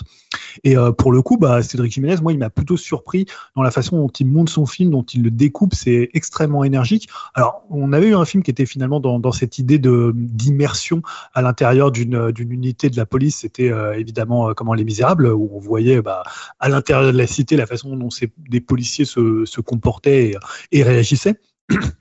Et euh, pour le coup, bah, c'est porté aussi par un très bon trio d'acteurs. Euh, je les ai pas cités, mais il y a euh, François Civil, Gilles Lelouch et euh, Karim Leclou. Alors, ils sont vraiment excellents dedans et ils sont excellents par leur présence, parce qu'ils impriment à l'écran, plus que par ce qui est écrit par le scénario et par les personnages, que c'est on va dire le gros défaut du film, c'est que c'est un film qui est assez peu écrit, euh, qui est euh, voilà les personnages, tu vas pas du tout t'attacher à eux. Alors ils peuvent être assez intéressants parce que tu t'attaches plus aux acteurs en fait que aux personnages. C'est-à-dire qu'il a vraiment du mal à faire exister les personnages. Alors dans la première partie, c'est pas tellement gênant parce que tu as l'impression de voir, euh, je sais pas s'il y a des gens ici qui regardent Appel d'urgence et Enquête d'action, hein, ces grands euh, ces grands moments de télévision quand tu sais pas trop quoi faire le, lundi soir ou le, mardi- soir. Tu vois, c'est tous ces trucs en immersion avec la, la, la BAC Nord dans euh, le feu, euh, dans les cités à feu et à sang euh, du nord de Marseille. Tu vois, c'est toujours des titres hyper racoleurs qui, pour le coup, là, peuvent vraiment faire le jeu des extrêmes ou des, on va dire, des bas instincts, puisque. Mais en fait, là, dans le film, euh, il l'utilise pas tellement. euh, Il n'y a pas tellement de discours politique dans le film. C'est vraiment un décor. C'est-à-dire qu'il n'y a aucun personnage qui issu en fait des cités. C'est-à-dire non, à part peut-être la euh, entre guillemets l'indique, mais sinon à l'intérieur c'est juste des types cagoulés euh, qui tiennent un trafic et qui font euh, leur loi et, et qui font une forme de, de mafia. Donc t'as pas du tout euh, ce côté qu'il y avait dans Les Misérables où tu tu pouvais t'attacher au personnage de la cité. Là, c'est pas du tout le cas. C'est vraiment un film un peu plus coup de poing. Euh, tu vois, c'est comme si tu reprochais à Michael Mann bah, dans euh, dans Miami Vice de faire l'apologie, euh, je sais pas, euh, du trafic. euh. Donc voilà, c'est pour le coup, ça, arrêté cette, cette idée-là. Là, moi, pour moi, c'est juste un décor et il a aucune volonté euh, de faire de la politique. Après, c'est toujours le débat si quand tu fais un film, euh, pour le coup, bah, est-ce que tu fais, euh, est-ce que tu fais de la politique? Et euh, et, et pour le coup, euh, autant la première partie, moi je la trouve assez efficace, elle est euh, plutôt bien rythmée, elle est plutôt en immersion. Il y a notamment la deuxième partie du film, moi je vous conseille de le voir pour cette partie-là. C'est 20 minutes vraiment d'immersion dans la cité où ils vont aller, bon je vais pas trop spoiler, mais ils vont aller bah, voilà, essayer de récupérer, enfin d'in- d'intercepter un deal de drogue. Et il y a honnêtement 25 minutes, 30 minutes en, bah, en apnée à l'intérieur de la cité où je trouve que là, justement, la maîtrise euh, de, de Jiménez, elle explose véritablement. C'est hyper anxiogène. T'es vraiment, moi, j'étais scotché euh, à mon siège. Ça fonctionne hyper bien. Ouais, Yao, tu voulais dire? Euh, non, non, je te laissais terminer. hein, Vas-y, après je. Oui, parce que après, c'est, ouais, je vais conclure sur ça. C'est le problème, c'est la dernière partie, c'est la partie, on va dire un peu plus euh, liée au procès qui s'en est suivi euh, par rapport à ce qui s'est passé dans le fait divers. Et là, vraiment, ça rame beaucoup plus. C'est-à-dire que, alors, les acteurs sont très bons. T'as notamment une scène de Gilles Lelouch en interrogatoire face à un policier qui l'accuse, où il est vraiment bluffant. Mais en fait, t'en as un peu rien à foutre des personnages. C'est-à-dire, par exemple, le personnage d'Adèle Exarchopoulos, bah, pff, tu t'en fous un peu. Elle a eu du mal à exister au début, et là, t'en as un peu rien à cogner. Euh, bon, à François Civil, il s'est fait la tête d'Orelsan, donc c'est plutôt cool de le voir comme ça. Mais honnêtement, bah, son personnage, en fait, t'es pas du tout concerné par ce qui leur arrive. Autant le film, visuellement, il peut te, te mettre une claque, mais autant dans le destin des personnages et dans toute la dernière partie qui va surtout s'attacher à ça, de savoir, bah, voilà, qui va les lâcher, qui va être coupable, qui va payer pour tout le monde. Bah, honnêtement, tu t'en fous un peu. Je veux dire, il y a plein de films qui ont fait ça mieux que ça. Mais globalement, c'est un film que moi, j'ai plutôt apprécié. Euh, voilà, j'ai pas trop compris la polémique. Alors c'est toujours voilà, effectivement quand tu représentes les quartiers, surtout en France, c'est toujours compliqué. Aux États-Unis, ça beaucoup moins de problèmes. Tu fais un film dans le Bronx, tu montes des trucs un peu un peu caricaturaux. Là, ça l'est un petit peu. C'est vraiment un décor. Alors évidemment, euh, c'est la réalité aussi de ces policiers. Il y a quand même un côté immersion qui fait que bah voilà, tu tu tu, tu vas te dire ouais, t'as pas trop envie d'être dans ces quartiers-là, mais en même temps, je vois pas du tout de geste politique derrière en termes euh, de, volonté de la part de, de Cédric Jiménez. Donc après, évidemment, c'est toujours repris et c'est toujours ça qui est plus dommageable que le film lui-même, puisque pour le coup, c'est ah, c'est pas un chef-d'œuvre. Hein. Je veux dire, je pense pas que ça relève le niveau par rapport à Batman par rapport à Avenger, mais pour le coup, ça se, ça se regarde. Moi, je vous le conseille plutôt. Il est en ce moment sur, euh, sur MyCanal, donc si vous avez l'occasion, euh, voilà, il y a, plutôt, c'est plutôt un film euh, intéressant. Par contre, le preneur de son, il devait être en otage ou en vacances, que honnêtement, parfois, alors moi, je l'ai regardé sur une télé avec une barre de son, donc pas non plus un truc euh, ouf. Mais euh, honnêtement, euh, j'ai regardé avec ma femme, des fois on comprenait un mot sur un mot sur deux. Alors après j'ai fini au casque et on comprend un petit peu mieux. Et c'est même pas les actions marseillaises, tu vois, c'est même pas les. euh, là je me, tu vois, je me dis ah ouais bon on comprend pas trop. Mais pour le coup, t'as l'impression que parfois euh, ils, tu comprends pas ce qu'ils disent. Il y a beaucoup de films français d'ailleurs. Les gens parfois se plaignent que dans les films français, euh, je sais pas, la prise de son est pas terrible. Mais là, honnêtement, euh, j'étais là, mais de quoi enfin, qu'est-ce qu'il dit? Alors, je sais pas si c'est la volonté d'avoir un truc totalement en immersion, de, voilà, de, ce côté un peu, tu vois, vraiment dans l'action. Mais parfois, c'est un peu plus, ça, nuit plus au film que ça le sert. Mais bon, globalement, je trouvais que c'était plutôt un film intéressant et je m'attendais à pire. Euh, ouais, non, non, je disais, ça faisait un, peu plaisir que tu dises du bien de Gilles Lelouch parce qu'il se fait défoncer partout. Je sais pas si toi tu le défonces de temps en temps, mais entendre qu'il joue bien dedans, c'est cool. euh. Ah, il est bien dedans. Franchement, euh, je sais que Dim, toi, t'as vu le film. euh, et- Enfin, tu vois, la, tu, tu vois la scène que j'évoque, la scène de l'interrogatoire à la fin, là. il est, il- moi, je l'ai trouvé quand même impressionnant hein, pour le coup. Et j'avais une autre question Ouais. aussi. Tu disais que c'était pas mal la réal euh, en termes de. Si tu te compares avec des, des films lambda, entre guillemets, américains, tu sais, de, qui sont un peu, un peu similaires, euh, tout de suite, je Ah, pense à genre une sorte de training d'estre. euh, J'ai ça en tête, mais c'est du même calibre ou c'est vraiment une patte, enfin, je dirais à la française, entre guillemets, mais. Non, c'est, C'est- alors, c'est, c'est pas, c'est pas Michael Mann, hein, on, on est d'accord, on va pas se mentir. Mais je trouve qu'en fait, toutes les scènes sont hyper bien découpées. Moi, je trouve ça hyper propre. Et en fait, comme c'est quand même un truc où tu es en immersion, euh, tu vois, où ça va quand même assez vite, où tu as du mouvement, et je fais notamment référence à cette scène de 30 minutes à l'intérieur de la cité, euh, moi, je trouve ça hyper impressionnant. euh, bah, là, ce qu'il fait en termes de montage, en termes, il y a plein d'idées de plans. voilà, franchement, c'est une scène, c'est un, c'est un modèle du genre dans le côté anxiogène, dans le côté enfermement de la façon dont il utilise la façon dont il se déplace, le côté physique des acteurs. Enfin, voilà, non, moi, je trouve qu'en termes de réalisation, je trouve ça hyper solide. Ok, cool. Après, il a peut-être pas une esthétique, tu vois, aussi marquée que peut l'avoir un Michael Mann ou que peut l'avoir d'autres réalisateurs vraiment qui vont euh, tourner sur le cinéma d'action. Mais honnêtement, ce qu'il fait, c'est vraiment propre, quoi. Tu vois, je sais pas ce que Dim, toi, t'en as pensé, parce que je suis pas sûr qu'on en ait parlé euh, ici, mais en termes de réal, c'est solide, quoi. Ouais, non, je suis d'accord avec toi. Il y, a, une vraie tension et tout. Et euh, les acteurs sont vraiment bons. Euh, non, non, c'est clair, il n'y a pas de souci. Euh, Après, euh, je suis content, je te remercie d'avoir euh, souligné le problème du son où on n'entendait pas forcément Ouais. toujours tous les dialogues. C'est assez dingue et c'est vrai que c'est un problème assez récurrent des films français. Je comprends pas trop pourquoi. Mais euh, non, après, effectivement, ouais, c'était quand même un très bon film. J'ai quand même préféré Les Misérables. C'est- Euh, je trouve qu'en termes de cinéma, c'était quand même mieux fait, mieux, mieux écrit, mais euh, ça reste quand même un, un très très bon polar français. ouais. Ouais, c'est pas non plus un chef-d'œuvre, hein, on va pas non plus. Moi, je m'attendais vraiment à pire. Je m'attendais à, tu vois, un commissaire Moulin, quoi. ouais, bon, c'est sûr que. hein, voilà, ce qui est bien, là- c'est de ménager ses attentes parfois. Ouais, Ah, ça, ça, ça nous permet d'avoir des conseils en fin de podcast. Euh, en tout cas, bah merci, euh, merci les amis pour ces trois conseils. On aurait pu en avoir quatre, hein, mais Jérémy a préféré se sacrifier euh, sur l'autel de sa de sa chronique rétro. Donc voilà, on apprécie le geste hein, pour pas que le podcast dure 8 heures. Jérémy, c'est beau. Tu auras peut-être le droit à plus de temps la prochaine fois. Je- je Ah non, mais t'inquiète pas, hein, t'as bien entendu forcément que dans la chronique rétro, j'ai mis quand même un petit conseil, donc il n'y a pas de souci. quoi. Bah oui, oui, on est, on est, on est, on est bien sûr euh, dans l'équipe de ceux qui cheatent un petit peu le, le temps, on le sait. hein, on essaye toujours de replacer un petit conseil, de replacer un autre petit truc euh, par-ci par-là. Euh, en tout cas, pour cet épisode 126, on en a terminé. On en a terminé là. Donc venez nous dire un petit peu sur le Discord hein, si vous avez envie de réagir à des choses, alors que le son en plus commence à se dégrader méchamment. Je ne sais pas ce qui se passe.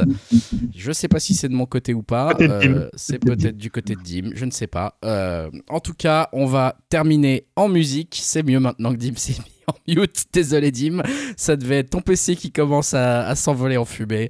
Euh, on va terminer. On va terminer. On vous dit bien sûr à dans 15 jours ou un peu plus. Mais avant ça, euh, on finit en musique. Euh, et c'est, j'imagine, Dim qui a dû choisir le morceau en hommage euh, un musicien qui nous a quittés. C'est ça, Dim Ouais, c'est ça. Bah, un petit hommage à Taylor Hawkins, le batteur des Fighters qui est décédé la semaine dernière euh, à l'âge de 50 ans. Euh, donc batteur des Foo Fighters hein, et meilleur ami de Dave Grohl. donc voilà, une, tragédie. Hein. On ne sait pas si les Foo Fighters vont pouvoir se relever de ça, surtout que voilà, il était très très proche de Dave Grohl. Dave Grohl qui était à lui à la base aussi batteur hein, chez Nirvana et qui avait vraiment eu du, un mal de chien à, à trouver un batteur euh, qui pouvait le satisfaire, ce qui était très très exigeant. Et euh, au-delà d'un ouais, super bon batteur, euh, c'était son meilleur pote, comme j'avais dit. Donc euh, voilà, un peu triste, mais j'ai choisi le morceau euh, euh, sur l'album Wasting Light euh, que j'adore. Et bon, voilà, j'espère que ça lui rendra bien hommage. Bah, c'est un bon choix. Merci, Dim. Hein, Jérémy, tu voulais euh, rebondir? Bon chanteur aussi, il chantait vachement bien en fait. Hein, euh, c'était, enfin voilà, comme beaucoup d'artistes américains, ils sont assez complémentaires et c'est vrai que c'était, euh, il aurait pu et je crois qu'il chantait de plus en plus d'ailleurs hein, sur les derniers albums euh, parce que c'était quand même pas mal. Ouais. Et, euh, ouais. Et c'est vrai il, que il avait 50 toujours, ans, ouais, il y avait toujours un mor- il y avait toujours un morceau ou deux où il pouvait chanter. Ouais, c'est vrai qu'il avait une bonne voix. et, euh, il avait commencé aussi la batterie euh, chez Al- Alanis Morissette aussi. euh, donc euh, ouais, il avait quand même une grosse carrière. Et ouais, malgré un jeune âge finalement relativement jeune, bah on va s'écouter ça, ça va nous quand même nous faire plaisir de réécouter un peu de, de Foo Fighters, ça fait longtemps. Euh, de notre côté, on vous retrouve pour le numéro 127 du coup, dans 2-3 semaines. Amusez-vous bien euh, en attendant, puis on vous dit salut. Salut. Salut. Salut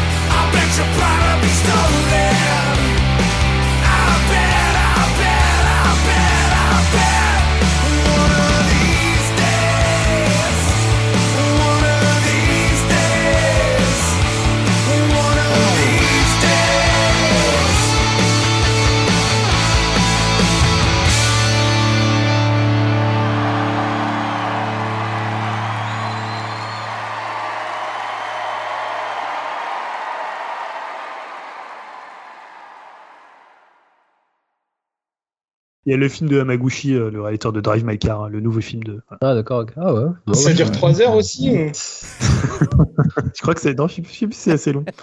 Ça sort le 6 La avril. question posée innocemment.